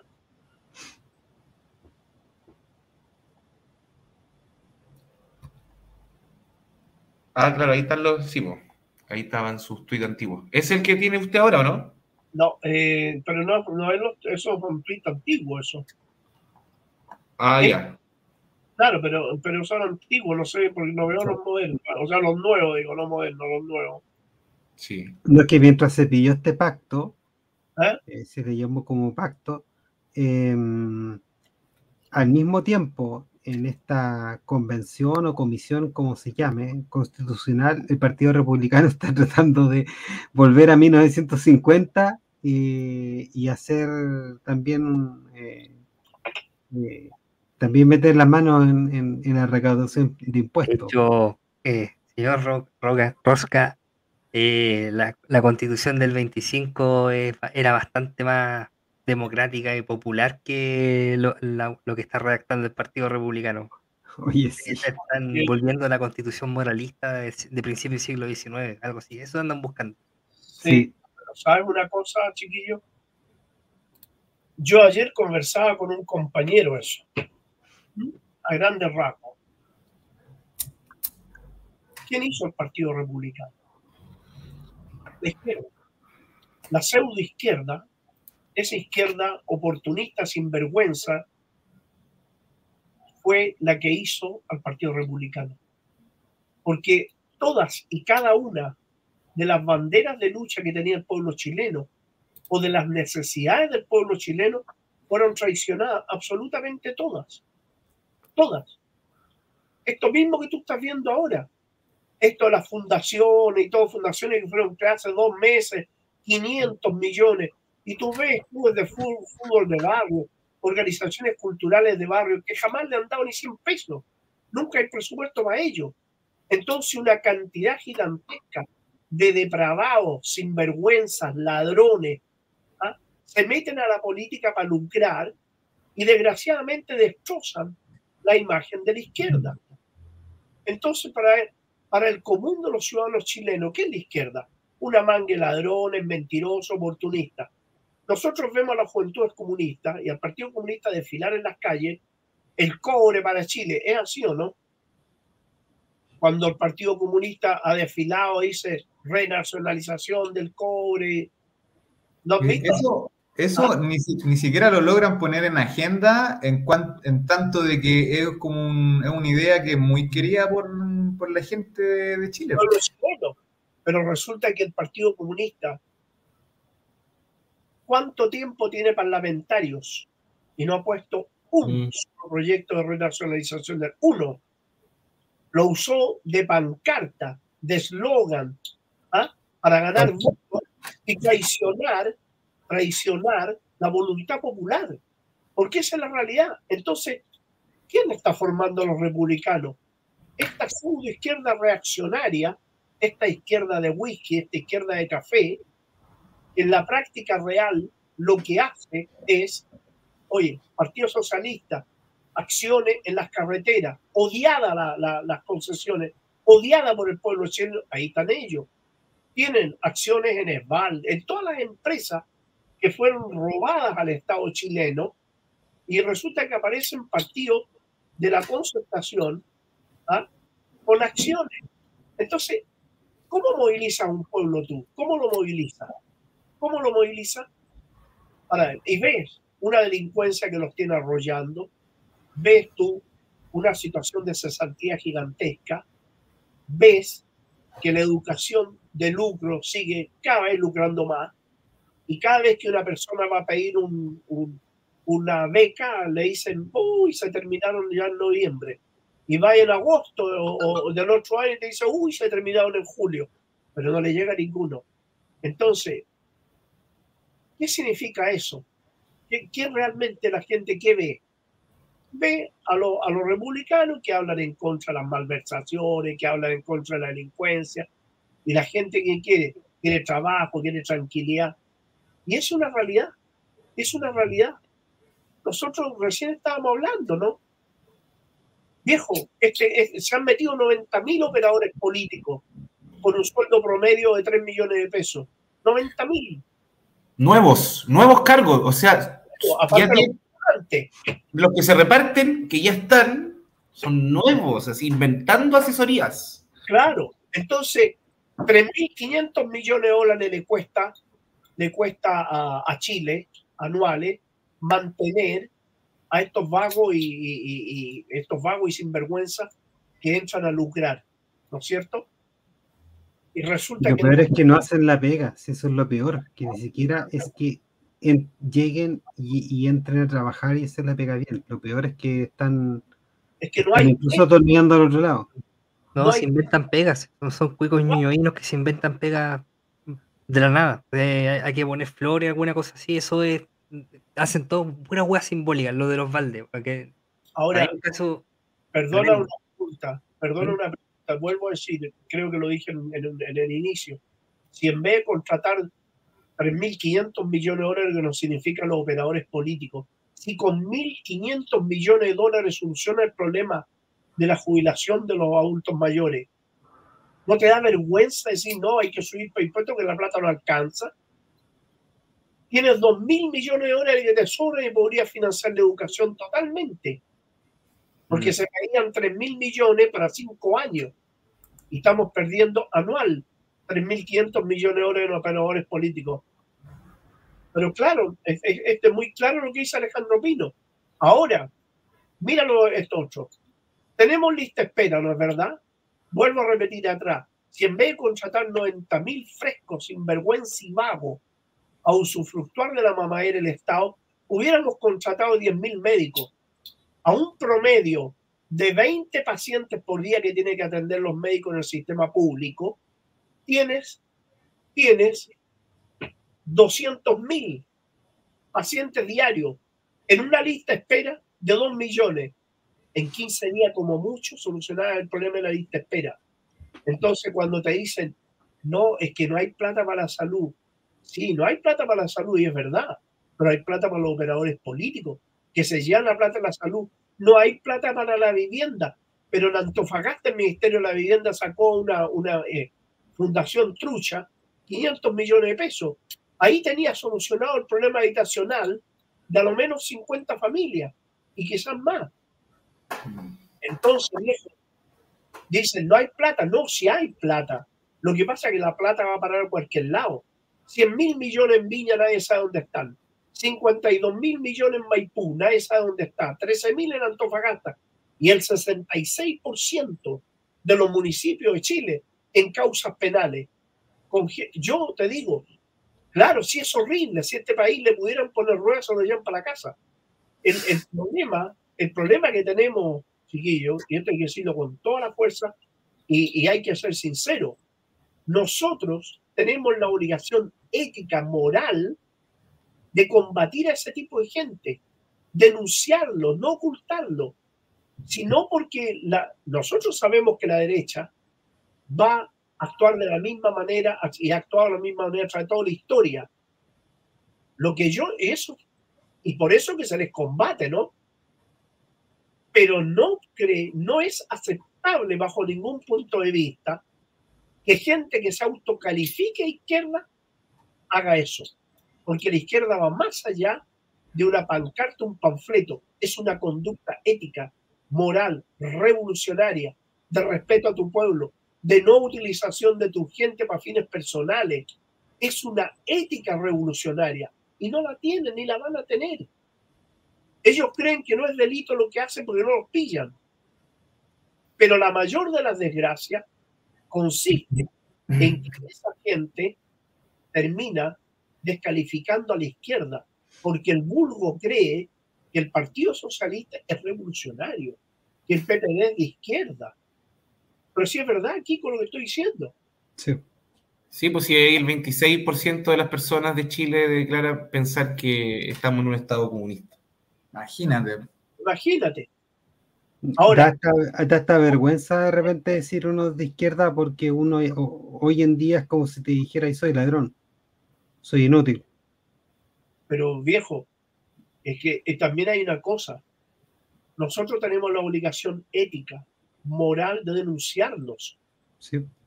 De denunciarlos. Fíjate, yo voy a ser sincero. El único partido que los denuncia y que actúa y que actúa en las calles denunciándolo todo, claro que no lo escucha casi nadie, pero son re pocos. ¿ah? El PCAP. ¿Te das cuenta? Pero yo te voy a decir una cuestión. Analiza tú el gasto electoral pasado cuando hubo candidato a presidente el, compañero Artés, Eduardo Artés, gastaron en la campaña 140 millones de pesos. Boris gastó 2.200 millones de pesos. ¿De dónde salieron? Eh, haciendo la universidad. Boris vivía en la mesa del papá. De repente al Parlamento y de repente, ¡pum!, presidente. ¿Y de dónde sacan 2.200 millones? Entonces, con, estas fundaciones, con las fundaciones no solamente hicieron esto, porque ahora estamos hablando de las platas públicas de trato directo y los fondos concursables que se adjudicaron sin ningún merecimiento. También están estas, por ejemplo, Rumbo Colectivo no solamente postuló a sus cosas, sino que recibía de otras fundaciones que sabemos internacionales que son para desestabilizar gobiernos de izquierda, que son como la National Endowment for Democracy, eh, la Frederick Ebert Stiftung, eh, eh, relacionado a George Soros, a, Open Society. La Terram, que es la otra. Mm. Bajo los eslogans y la pancarta de la lucha por la ecología, eh, también hay hartos subgrupos que están dedicados también a lo mismo. Eh, claro, el ojo, como ojo como a ti. El movimiento viejo feminista que controla solo, que hace desfilar a las cabras desnudas, diciendo que, y si eso es feminismo, las mismas feministas están colocando a la mujer como objeto sexual. Al desfilar desnuda están diciendo nosotros, esto somos nosotros, un cuerpo, y no una mente, no una intelectualidad. Entonces colocan a la mujer como objeto, las mismas feministas. Entonces hay una enorme cantidad, y aquí es donde nosotros tenemos el problema, lo tenemos nosotros, que a través de Radio Guillotina, afortunadamente, de alguna manera ayudamos a educar a parte de la población que nos ve y nos escucha.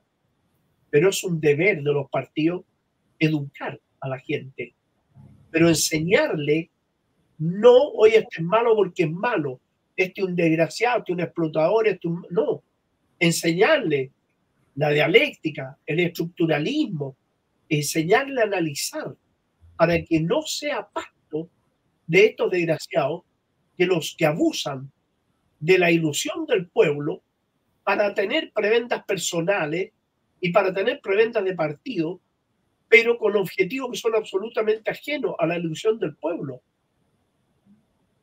Mm. Ahí tenemos a la coordinadora 8M también, muy bien con el gobierno. Yo no sé, quisiera mandarle un mensaje a ella, no sé si me lo permites. ¿Sí? Terminó el juicio Martín Pradena, que violó a siete mujeres, ¿no es verdad? Bien. Las feministas protestaron, etcétera, etcétera.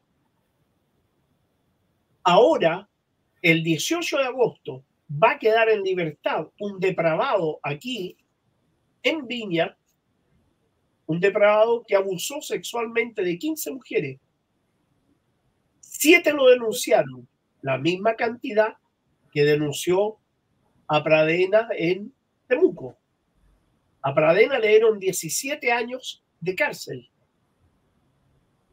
el depravado de Concón va a quedar en libertad el 18 de agosto por un acuerdo extraño que nadie lo entiende entre la fiscalía y el abogado defensor del depravado.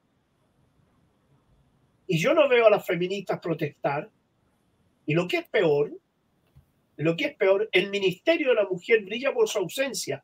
Yo entrevisté a tres niñas de las que fueron abusadas, a tres y lo, lo, lo, lo tiré al aire, el programa y todo. ¿ah? Te lo voy a enviar, un, al menos uno voy a tratar de enviártelo para que lo, lo masifique. Viejo, ¿sabes lo que les dijo el Ministerio de la Mujer, que gana sueldos millonarios ahí? Diría yo el cementerio de la mujer, porque todos descansan en paz y no hacen nada. Ese cementerio de la mujer les dijo, ah, nosotros podríamos colaborarle con psicólogo o con psiquiatra. Esa es la solución esa es la solución para proteger a las mujeres. No importa que las violen, no importa que las maten, no importa que abusen con ustedes, pero cuando tengan problemas del abuso de la ovulación, nosotros como gobierno progresista le vamos a prestar un psicólogo, un psiquiatra para que las trate. Eso es un mensaje para la compañera feminista, ¿no? Que ahí estaba. Sí, eh, por eso dice, empieza a ser de izquierda, eh, o sea, a ser teorizado por la izquierda, así instrumentalizado la mayor parte de la vez por la derecha. Y ahí Alejandro Pino siempre dicen feminismo, pero solo entre las burguesas que profitan con sus beneficios. Y también que ahora salió uno, uno de los ideólogos del Frente Amplio, salió acusado de abuso y, también, como dicen ahí la derecha, y el merluzo o las merluzas caían pim bom bim, sin decir. La, audacia que ha tenido el capitalismo para agarrar estos temas de lucha históricos de la izquierda y lo ha transformado en, un producto más de un producto político más liberal Y yo creo que ahí entra mucho el tema de la confusión que hay entre la izquierda y la derecha, porque actualmente a, mis ojos lo que se llama izquierda hoy en día es como el ala izquierda del, capitalismo. Podríamos decirlo de alguna manera, porque el, finalmente las variables importantes que son de clase, de religión y de raza, por decirlo de alguna manera, desde un punto de vista más, más sociológico, no hay ninguna importancia. Entonces, al final, mm. como que eh, se preocupan de puras huevadas y tienen a la población en general pensando en peleas que son, que, tal vez no, no, no, es que no sean importantes, pero no son las peleas o los problemas de importancia real, lo, lo, que, lo que es más, más, más medular del, del, sistema. Estructural. Rodrigo, hay una cosa que es bien importante. Un pueblo en la ignorancia es un pueblo muy fácil de hacer lo que quieren con él. Eso lo hemos repetido a través de decenas de años. Y la burguesía, sobre todo la burguesía latifundista, durante siglos, no solo años, siglos, mantuvo al pueblo la más absoluta en la ignorancia porque era la forma de dominio más rápida, porque domina, domina la mente el hombre. Ese es el dominio peor, cuando domina la mente. Es deber del revolucionario enseñarle, enseñarle a la gente y educarla. Pero antiguamente, para entrar a un partido de izquierda, tenías que entrar a hacer clase de educación política. Hoy en día los partidos están preocupados de la cantidad y no de la cantidad, de la calidad, porque la cantidad son votos y eso es todo lo que les preocupa. ¿Tú crees que en el Partido Socialista hay educación política? En el Partido Comunista hace años que no hacen educación política. Mm. El único partido, y ustedes que los conocen mejor que yo, van a saber que lo que les digo es cierto. El mejor partido en educación política en Chile es la democracia cristiana. ¿Se han dado cuenta de eso? Que los cabros de la juventud que te son tremendamente bien preparados. Sí, yo lo he notado. Claro. Por más que no estés de acuerdo con ellos, pero están tan preparados, muy bien preparados, teóricamente. Eh, eh, lo que dice Nan es cierto. Ellos defienden muy bien lo que ellos piensan, independiente que nosotros no lo compartimos. Mm. ¿Te das cuenta? Porque ellos funcionan bajo la, la ideología funcionalista. El estructural histórico y el estructuralista, que son los marxistas y los leninistas, ¿no? y los hegelianos también están en los eh, estructuralistas, eh, no hacen educación política. Son una especie del pasado. Si no basta con decir estos desgraciados son explotadores malos y hay que pegarle. Si eso no sirve de nada. ¿Sabes lo que nos estamos convirtiendo? En una camada tremenda de Pancho Villa. Pancho Villa que era un bandido que asaltaba todo y la revolución, la revolución. Y cuando ganó la revolución no sabía qué hacer le pegaron una patada al traste, lo mataron y siguió el mismo, los mismos gobernando hasta el día de hoy. Entonces, el, ¿por qué razón? Porque el primero que mataron fue Emiliano Zapata. Porque Emiliano Zapata, si bien es cierto, era un movimiento revolucionario más chico, era el único que tenía ideología. Y él educaba a su gente. Cometió el error de ir a una reunión donde el señor La Trump lo mataron. Ahí quedó Pancho Villa, ¿Y por qué dejaron a Pancho Villa libre cuando lo habían matado? Lo dejaron libre, ¿por qué? Y lo dejaron que siguiera adelante y todo, y una vez que triunfó él ahí todo, se le acercaron y lo apoyaron. ¿Pero por qué razón? Por su naturaleza. Porque era ignorante, porque no tenía conocimiento, era muy fácil de manejar. Cuando le decían, presidente a, Pancho Villa, le decían, eh, la gente no tiene plata, echa a mandar las máquinas, sí, sí, echan de las máquinas y hagan billetes. Pero no tenía idea de lo que estaba haciendo. Pero claro, no tenía idea de lo que estaba haciendo. Entonces, eso no puede ocurrirnos. Fíjate que aquí está el gran, gran ejemplo de este gran pensador que era Vladimir Ilyich Lenin. Lenin siempre se negó a que el partido tuviera cantidad y no calidad el partido bolchevique era el partido más pequeño de la Rusia zarista. El más grande eran los mencheviques. Pero el partido bolchevique educaba a sus bases, a los soviéticos, y eran elementos tremendamente bien educados. Y cuando decidieron tomarse el poder, lo tomaron pero sin mayor problema. ¿Pero por qué razón? Bueno, había una condicionante externa que era la guerra y, y todo lo que nosotros sabemos, para no entrar en tanto detalle, pero sí había una cosa que él tenía claro, que había un paso intermedio que era necesario. Y los mencheviques cumplieron ese paso intermedio. El paso intermedio en Chile de la dictadura fue la concertación. Y ese paso intermedio se hizo eterno. Y después resultó ser el más conveniente para el sistema neoliberal. Y los mejores neoliberales fueron la concertación, que en la realidad de los hechos, y hay que decirlo, en cuanto a la economía, no voy a hablar de las libertades, los crímenes y todo el tema, voy a hablar de la parte estructural económica. En cuanto a lo estructural y económico, la concertación fue más a la derecha que la dictadura militar. Bueno, la, ley, la ley de concesiones mineras, las leyes de concesiones en general, de que eso, Oye, la FP, la FP, que en principio eh, no era mala la, la, idea en un comienzo, la transformitaron en una cuestión horrorosa. Pero ¿quién lo hizo? Ricardo Lago. Mm. Ricardo Lago destruyó eso que evidentemente que era que la idea, la idea original en qué consistía, en que el dinero que estaba detenido, el dinero de, las imposiciones que estaba detenido, ¿ah? dijeron, ¿por qué no lo invertimos en vez de tenerlo detenido? Y de esa utilidad vamos enriqueciendo las, eh, las jubilaciones. Esa era la idea. Se desarrollaba el país por un lado y había mejores jubilaciones por otro. Exacto. Eso abrió el apetito a los, a los vivos de siempre, pero ¿quién fue el que les abrió la puerta a hacer lo que es ahora las AFP? Fue Ricardo Lago. Hizo 80 cambios, 80 cambios a la ley de AFP, 80. Antiguamente, si la AFP tenía pérdida, la absorbían los dueños de la AFP. Después le traspasaron las pérdidas a los trabajadores. ¿Eso quién lo hizo? Lo hizo el gobierno progresista revolucionario Ricardo Lago, que dicho sea de paso, Ricardo Lago era odiado por Salvador Allende.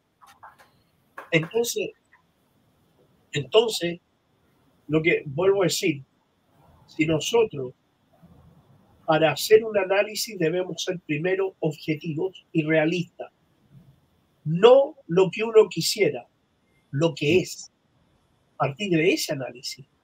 Y esa realidad objetiva ¿Cómo la cambiamos? A eso es lo que hay que hacer. Siempre les voy a colocar el ejemplo de Zamora Machel en Mozambique. Ustedes saben lo que hizo él, ¿verdad? No. Bueno, cuando estaba la revolución contra la dominación portuguesa, Zamora Machel se daba cuenta de que tenía muchas bajas, que los capturaban, que había y no lograban avanzar. ¿Qué hizo Zamora Machel? paró las acciones armadas y dijo, durante un año vamos a educar a todos nuestros bases y vamos a educar al pueblo. Y empezó a educar las bases, educó al pueblo, los preparó ideológicamente, les enseñó políticamente y cuando ya tenía las bases tremendamente bien educadas, decide reiniciar la lucha armada. Un año, un año se demoraron en tomarse el poder y llevan 15 años combatiendo y no habían logrado nada. En un año se tomaron el poder. Zamora Machel en Mozambique. Entonces, el frelismo detiene la lucha y cambia la táctica hacia el interior. Entonces, de repente en la historia es muy interesante cuando Lenin plantea hay que en un momento determinado de la historia, el revolucionario debe saber dar un paso atrás para avanzar dos pasos hacia adelante. Entonces, no, todo, no toda eh, retirada táctica es una derrota. No toda retirada táctica es una derrota. Yo creo que Hernán me entiende más que nadie. de hecho, profe, para acordar un poco en ese tema, las retiradas tácticas son las más peligrosas de todas las maniobras militares posibles. Las más peligrosas es cuando tu enemigo te mata. Ahí es donde están las bajas. Oiga, bien, con el general Cheir y todo esto otro al ladito, hace ratito que no estaba ahí. ¿eh? No, me, instruyo de gente que sabe. bueno ahí. Ah, no, si están ahí está clarito, más claro que ninguno. Pero es una realidad, oye, yo, yo eh, insisto, eh, insisto, en eso. Eh, en este momento no voy a exagerar, ¿eh? no voy a exagerar, pero creo que el Frente Amplio, con sus maniobras, va a atrasar a la revolución en Chile en 20 años. No te vas a demorar menos, menos que un cambio generacional. Porque no solo es lo que está pasando ahora en los robos, las malversaciones y todo que asqueroso, sino que las traiciones. La gente que perdió los ojos, la gente que luchó en las calles para que un 19 de noviembre los traicionaran. Mm y los transaran. Y después estaban como presos políticos y nadie se preocupaba de ellos. ¿A quién movilizas tú con esa actitud? ¿A quién? ¿Quién va a ir de nuevo abiertamente cuando vio que todos esos líderes de papel terminaron acomodados, ganando millones de millones, y ellos con un ojo menos, o muerto, un pariente muerto, un familiar en cárcel, y todos los sueños destrozados? ¿Cómo los movilizas de nuevo? ¿Por qué fracasaron los últimos paros? A lo mejor, a lo mejor tenemos que es que, es que reconocer al enemigo. Hemos tenido, lo hemos hablado acá, es, un enemigo que no se presenta como enemigo. Y tenemos que reconocerlo. Y en ese sentido, pues bueno, también por eso nos llamamos Guillotina Radio. Sabemos que son parte de la burguesía y esperamos que algún día la, los filos, o sea, se empiecen a afilar las cosas. Y parece que no va a haber, porque haciendo, y esto es peligroso igual que lo haga, pero ya estamos acá. Para mí, los que han entendido muy bien quién es el enemigo y qué es lo que hay que hacer para derrotar al enemigo, o para al menos quitarle espacio al enemigo, para mí es el pueblo mapuche en Chile. Y, y con todo lo que hemos visto después del estallido y de esta salida institucional que fue un engaño, no creo que la gente que quiera seguir luchando quiera salidas institucionales. Nosotros por eso estamos haciendo este esfuerzo de educación, porque en el fondo es como creemos que es lo único que nos queda, básicamente, a, no ser de que empecemos a afilar la guillotina. Pero, ¿sabes, Kiko? Mira, eh, la sociedad chilena estuvo preparada en 2019 y eso lo derrotaron y ustedes saben que por un voto, ¿no? Un voto. Y ustedes saben de quién fue ese voto. De Mr. President. Claro, pues. Claro. Con ese voto desarticularon el movimiento 19 de noviembre. Y se pudo posicionar como presidente también, porque era ese voto traicionero fue el que lo catapulta. O sea, el, negocio, ese, y, y, hay imágenes donde aparece negociando con Coloma, que negociaron en el baño, el cómo se iba a continuar después del 15 de noviembre con el acuerdo por la paz, que bueno.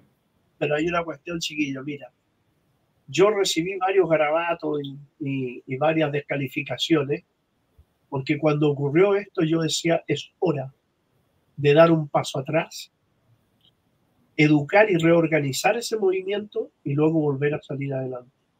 Pero cayeron en la trampa de la lucha por la nueva constitución y todo eso, porque la nueva constitución es parte, parte de una lucha. Pero quien crea, quien crea que una nueva constitución en Chile le va a dar la libertad, está equivocado. Está absolutamente equivocado. Entonces, el rayado de cancha, fíjate que en Burkina Faso, ¿ah? lean, lean todo el movimiento acerca del movimiento de Brahim Traoré Véanlo, fíjense. ¿Ah?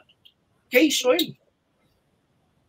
Les digo, todos los cambios que necesita Burkina Faso lo vamos a hacer cuando tomemos el poder. Pero si pensamos que los cambios los vamos a hacer antes, no nos vamos a tomar nunca el poder. Eso es lo que decía. Mm. Y tenía la razón. Esta discusión eh, es, la discusión de la izquierda. ¿Hacemos la revolución cuando avanzamos o cuando tenemos el poder? es que hay una cuestión que es cierto también y hay que tenerlo claro, chiquillo. ojo, ojo con esto. No vayamos a creer, ni se crea, que vamos a salir del capitalismo brutal al socialismo puro. No. Téngalo clarito que no. Porque Chile creó y se creó principalmente con la concertación unido entre, Estados Unidos y aquí la democracia cristiana fue uno de los que jugó y los socialistas renovados ¿ah? y el PPD que un poquito parecido a Alibaba ahí ahí entre ellos configuraron una situación de crear en Chile un parachoque social. Y ese parachoque social fue la clase media.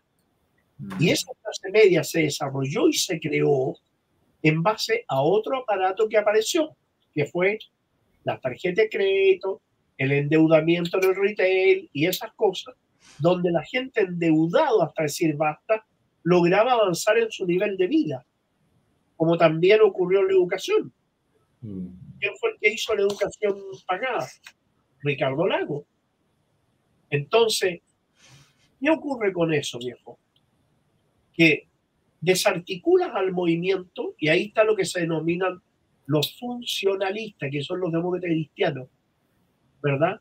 Donde el pueblo tiene la sensación de que ha mejorado su nivel de vida, pero en la realidad de los hechos no ha mejorado nada porque está endeudado hasta el gato. Claro. va, a terminar, va a terminar su vida endeudado.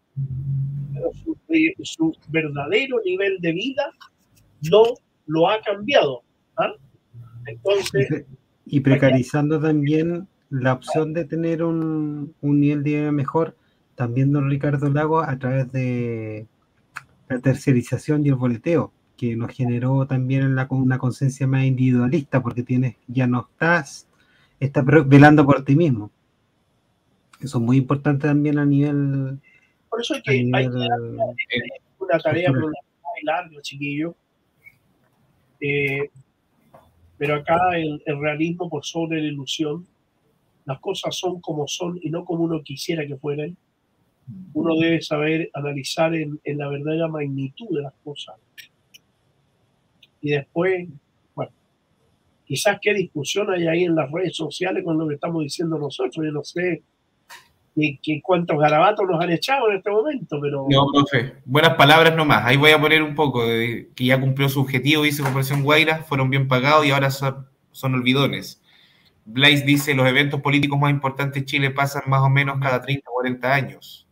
El problema de la educación revolucionaria también dice es que un montón de emociones confusas y violentas pueden pasar por una conducta revolucionaria y esas emociones son muy manipulables. Hablaron, estuvimos hablando, sí, muy, muy buena observación. Muy bueno. Eh, Alejandro Pino también hablaba de un presidente Lagos bendecido por Rockefeller antes de ser presidente, hablaba del consenso de Washington. Hay una pregunta que dice ahora que había hecho antes, que ya pasó, no la pude alcanzar a ver entera dice sobre el sionismo socialista. Ah, ah, ah, eso es muy re bueno. Esa pregunta es muy buena. A ver, voy a buscar la pregunta entera porque debe estar más, acá arriba. Espera un poquito, un poquito. Esa pregunta es interesantísima. ¿Qué es sionismo socialista para empezar? Yo tengo un escrito de 10 páginas que si lo encuentro te lo voy a mandar. Acá está, dice. Pregunta para el profe, ¿qué sabe o piensa del movimiento sionista socialista de izquierda y de la relación entre la Unión Soviética y ese Estado criminal sionista. Ya. Muy, pero muy buena la pregunta. Eh, realmente interesante. Mira, durante, durante la, la Unión Soviética estaba Stalin, en la época del estalinismo, ellos consideraron que el movimiento sionista, al instalarse en el territorio palestino, como lo que pretendía el sionismo era llevarse a los obreros soviéticos, a los obreros polacos, a través de un partido que se llamaba el Bund, ellos creyó la Unión Soviética que allí se iba a instalar una especie de un fuerte socializante y eso era muy bueno para desarrollar la revolución en esa parte. La Unión Soviética se equivocó y fue uno de los primeros países que reconoció al Estado de Israel. Pero fue un error de la época stalinista, donde ellos creyeron que ese Estado iba a ser de izquierda, pero claro, la masa que emigró eran eh, la masa que emigró. Mira, eh, eh, yo no sé, Kiko, si puedes, mientras yo estoy hablando, si puedes ubicar en el. Ah. Yo mira que estoy mal, oye. ¿Mapa? ¿En un no, mapa? No, no, no, en el, en, el Ciudadano parece que sí, en el Ciudadano, en el periódico El Ciudadano busca un artículo de Nicolás Jado ahí de 10, que son 10 páginas, pero al menos para que pongas el link para que los compañeros lo lean, porque es un análisis desde nuestro punto de vista del famoso sionismo de izquierda. Y voy a explicar por qué ahora. ¿ah? Si lo pudieras buscar, te lo agradecería. Sí, ¿me encontraste? Resulta que durante los años 60, el pueblo palestino no existía, nadie sabía que existía el pueblo palestino. Entonces, cuando se crean los, los primeros movimientos revolucionarios palestinos y se declaran marxistas-leninistas, como el Frente Popular de la Nación de Palestina, el Frente Democrático, en fin, ellos empiezan a hacer esa es, ese es mi artículo, esa es mi carta respuesta. Ahí voy a dejar el link para que lo puedan pinchar ahí en los comentarios. Ya. Ya. Bueno. De más, profe. Ellos plantean, el, eh, estos, estos grupos se dieron cuenta de que el apoyo hacia el pueblo palestino, una vez que la resistencia sale al aire y se, se declara abiertamente antiimperialista y antisionista como instrumento del sionismo, instrumento del imperialismo, entonces, ellos, para aislar, para aislar a las izquierdas del pueblo palestino, empezaron a crear en los diferentes países lo que ellos llamaban el FIS, el Frente de Izquierda Sionista. Claro, nadie tenía idea de lo que era el sionismo, ninguna cosa. Pero los frentes de izquierda sionistas se empezaron a, tener relaciones con los partidos de izquierda en los distintos países de América Latina y fueron los principales sapos que tuvieron los, los, gobiernos dictatoriales en América Latina, porque estaban infiltrados hasta decir basta y conocían a todos los líderes y todo eso. Fue una labor de zapa, porque ellos decían, claro, la derecha en el mundo apoya a Israel, Estados Unidos apoya a Israel, los países colonialistas europeos apoyan a Israel ¿Quién apoya a los palestinos? La izquierda. Bueno, si los anulamos en la izquierda, los palestinos que han votado solo. Entonces fue una labor del servicio de inteligencia del Estado de Israel, el Mossad, fue una labor de creación de estos grupos denominados sionistas de izquierda, es decir, nazismo de izquierda. ¿ah? Eh, eh, una cosa, bueno, ahora todos nosotros sabemos lo que es el nazismo, pero en un momento sumonte que el nazismo, claro, nazismo izquierda. No, o sea, esa es, una expresión tremendamente brutal. ¿Mm? Así que eh, yo los dejo ese artículo, les recomiendo así que lo lean, porque ellos se, se, se, agarraban, y en lo que dice Darío Teitelbaum, ¿ah? que no solo es malintencionado o ignorante, sino que huele, tiene un olor a gente, pero terrible resulta que el eh, Darío Teltelman basaba en sus expresiones, basaba para calificar al Estado de Israel de un Estado socialista, porque existían dos formas de trabajo agrícola, que era el kibutz y el mochav, que representan el 2,5% de la producción agrícola del Estado de Palestina ocupada. Efectivamente, esas formas de producción eran colectivas. Se trabajaba la tierra en forma colectiva. Pero el fruto de la explotación de la tierra iba a parar a una apropiación individual particular. O sea, trabajo colectivo, pero de apropiación capitalista individual. Por lo tanto, eso jamás ha sido socialismo. Y más aún, si en el 2,5% supongamos que fuera una estructura socializante, calificar a un Estado de socialista porque tiene un 2,5% de producción socialista, calificarlo es otra aberración. Ahora, el kibutz y el mochav, ¿qué era? Estados Unidos, cuando se formó, y esta es una copia de la ocupación, de la ocupación del norte de América. Estados Unidos cuando se forma, ¿qué hacían? Venían los militares, venían los militares y instalaban un fuerte militar. Venían los colonos, que es lo mismo que hacen en Palestina, con los asentamientos que le llaman y todo eso, venían los colonos y empezaban a trabajar la tierra alrededor. Pero le quitaban la tierra a los indios, a los apaches, a los comanches, a los sioux, etc. Avanzaban, suponte, 100 kilómetros y ponían otro fuerte militar y traían más colonos que llegaban todos los días los barcos de Europa.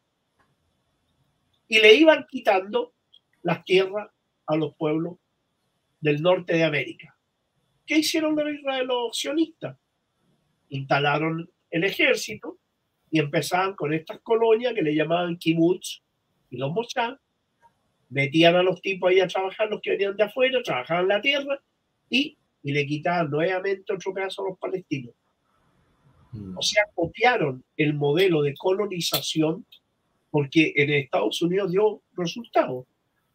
Pero en Palestina no ha dado resultados porque el pueblo palestino está de ahí luchando. Y ojo, que el pueblo palestino los va a vencer. No existe un socialismo sionista, es una mentira del Mossad, del Servicio de Inteligencia israelí, y todos estos pseudo partidos que se califican sionistas de izquierda no es otra cosa que una guarida de soplonaje que son más peligrosos que mono con metralleta. Así que en ese sentido hay que tener mucho cuidado como lo fue cierta izquierda cristiana en Chile, y para qué hablar de los que terminaron en la oficina. Así es. Eh, profe. peores. Profe, ya estamos llegando a las dos horas. Agradecemos la alta audiencia, a pesar de, que nos fuimos, eh, bueno, fuimos profundizando, quisimos hablar de todo. Habíamos dicho también previamente antes del programa que queríamos hablar de Chile, lo hicimos de alguna manera también se puede, no es tan difícil tampoco unir la historia de África con la latinoamericana. Son, es el mismo guion imperialista, son las mismas prácticas y a, a, veces un poco más duras en un lado o en otro. Pero yo creo que nuestro público quedó bastante bien informado de lo que pasó la semana con África. Vamos a seguir, quizá África obviamente va a seguir apareciendo en nuestros programas. Vamos a, volver la otra semana quizá hablando un poquito más de Ucrania, cómo está la cosa en esa guerra, cómo está la OTAN. También se ve de que pese a que está disminuida la OTAN, que tiene ganas de seguir pegando sus últimos pasos. Eh, Estados Unidos igual. Eh, así que bueno, no nos van a faltar noticias. Muchas gracias, profe. Les agradecemos también a Rojo que tuvo que ir a ayudar a su hija. Este, la sintonía tú decías que era buena. ¿Hubo una mayor sintonía que otras veces? Eh, sí, es que se mantuvo alta esta vez. A veces baja un poco el horario, pero ahora se mantuvo alta, así que estamos muy bien, estamos contentos. Lo que tenemos que hacer es eh, seguir así y quizás promovernos más durante la semana para ir aglutinando gente al respecto les invito el jueves, se reanuda página, o sea, mirada crítica con Pablo Jofrén. ¿Ah? Ahí vamos, vamos, a estar con la tele prendida nosotros y ahí difundiendo también. vamos, a analizar esto de África y muchas cosas más con Pablo. Así que para que estén atentos, ¿les parece, Chiquillo? Ya, pues, profe, ahí vamos a estar. Buena. Bueno, agradecido de ustedes y espero que el próximo martes seguir en, tratando de entregar lo más que podamos. Sí, y ahí como dice Corporación Guaira, eh, como siempre, buen programa, apoyen con su like, eso nosotros no somos tan insistentes en eso, pero ahora vamos, vamos, a empezar a hacerlo. Activen la campanita para que avisen los programas, porque tenemos varios programas más. Los martes el imperdible con el profesor Nicolás Jadua. Eh, ahí vamos a tener ya la otra semana también una actualización de lo de Ucrania con el amigo Hernán. Pero bueno, eh, estuvo muy bueno el programa. Eh, agradecemos, profesor. Esperamos verlo pronto por acá por Santiago. que nos encontremos pronto. Y eso. Muchas gracias y hasta luego, querido público. Corporación Aguirre, Aguirre, Ana Carolina, a todos. Muchas gracias. Chao.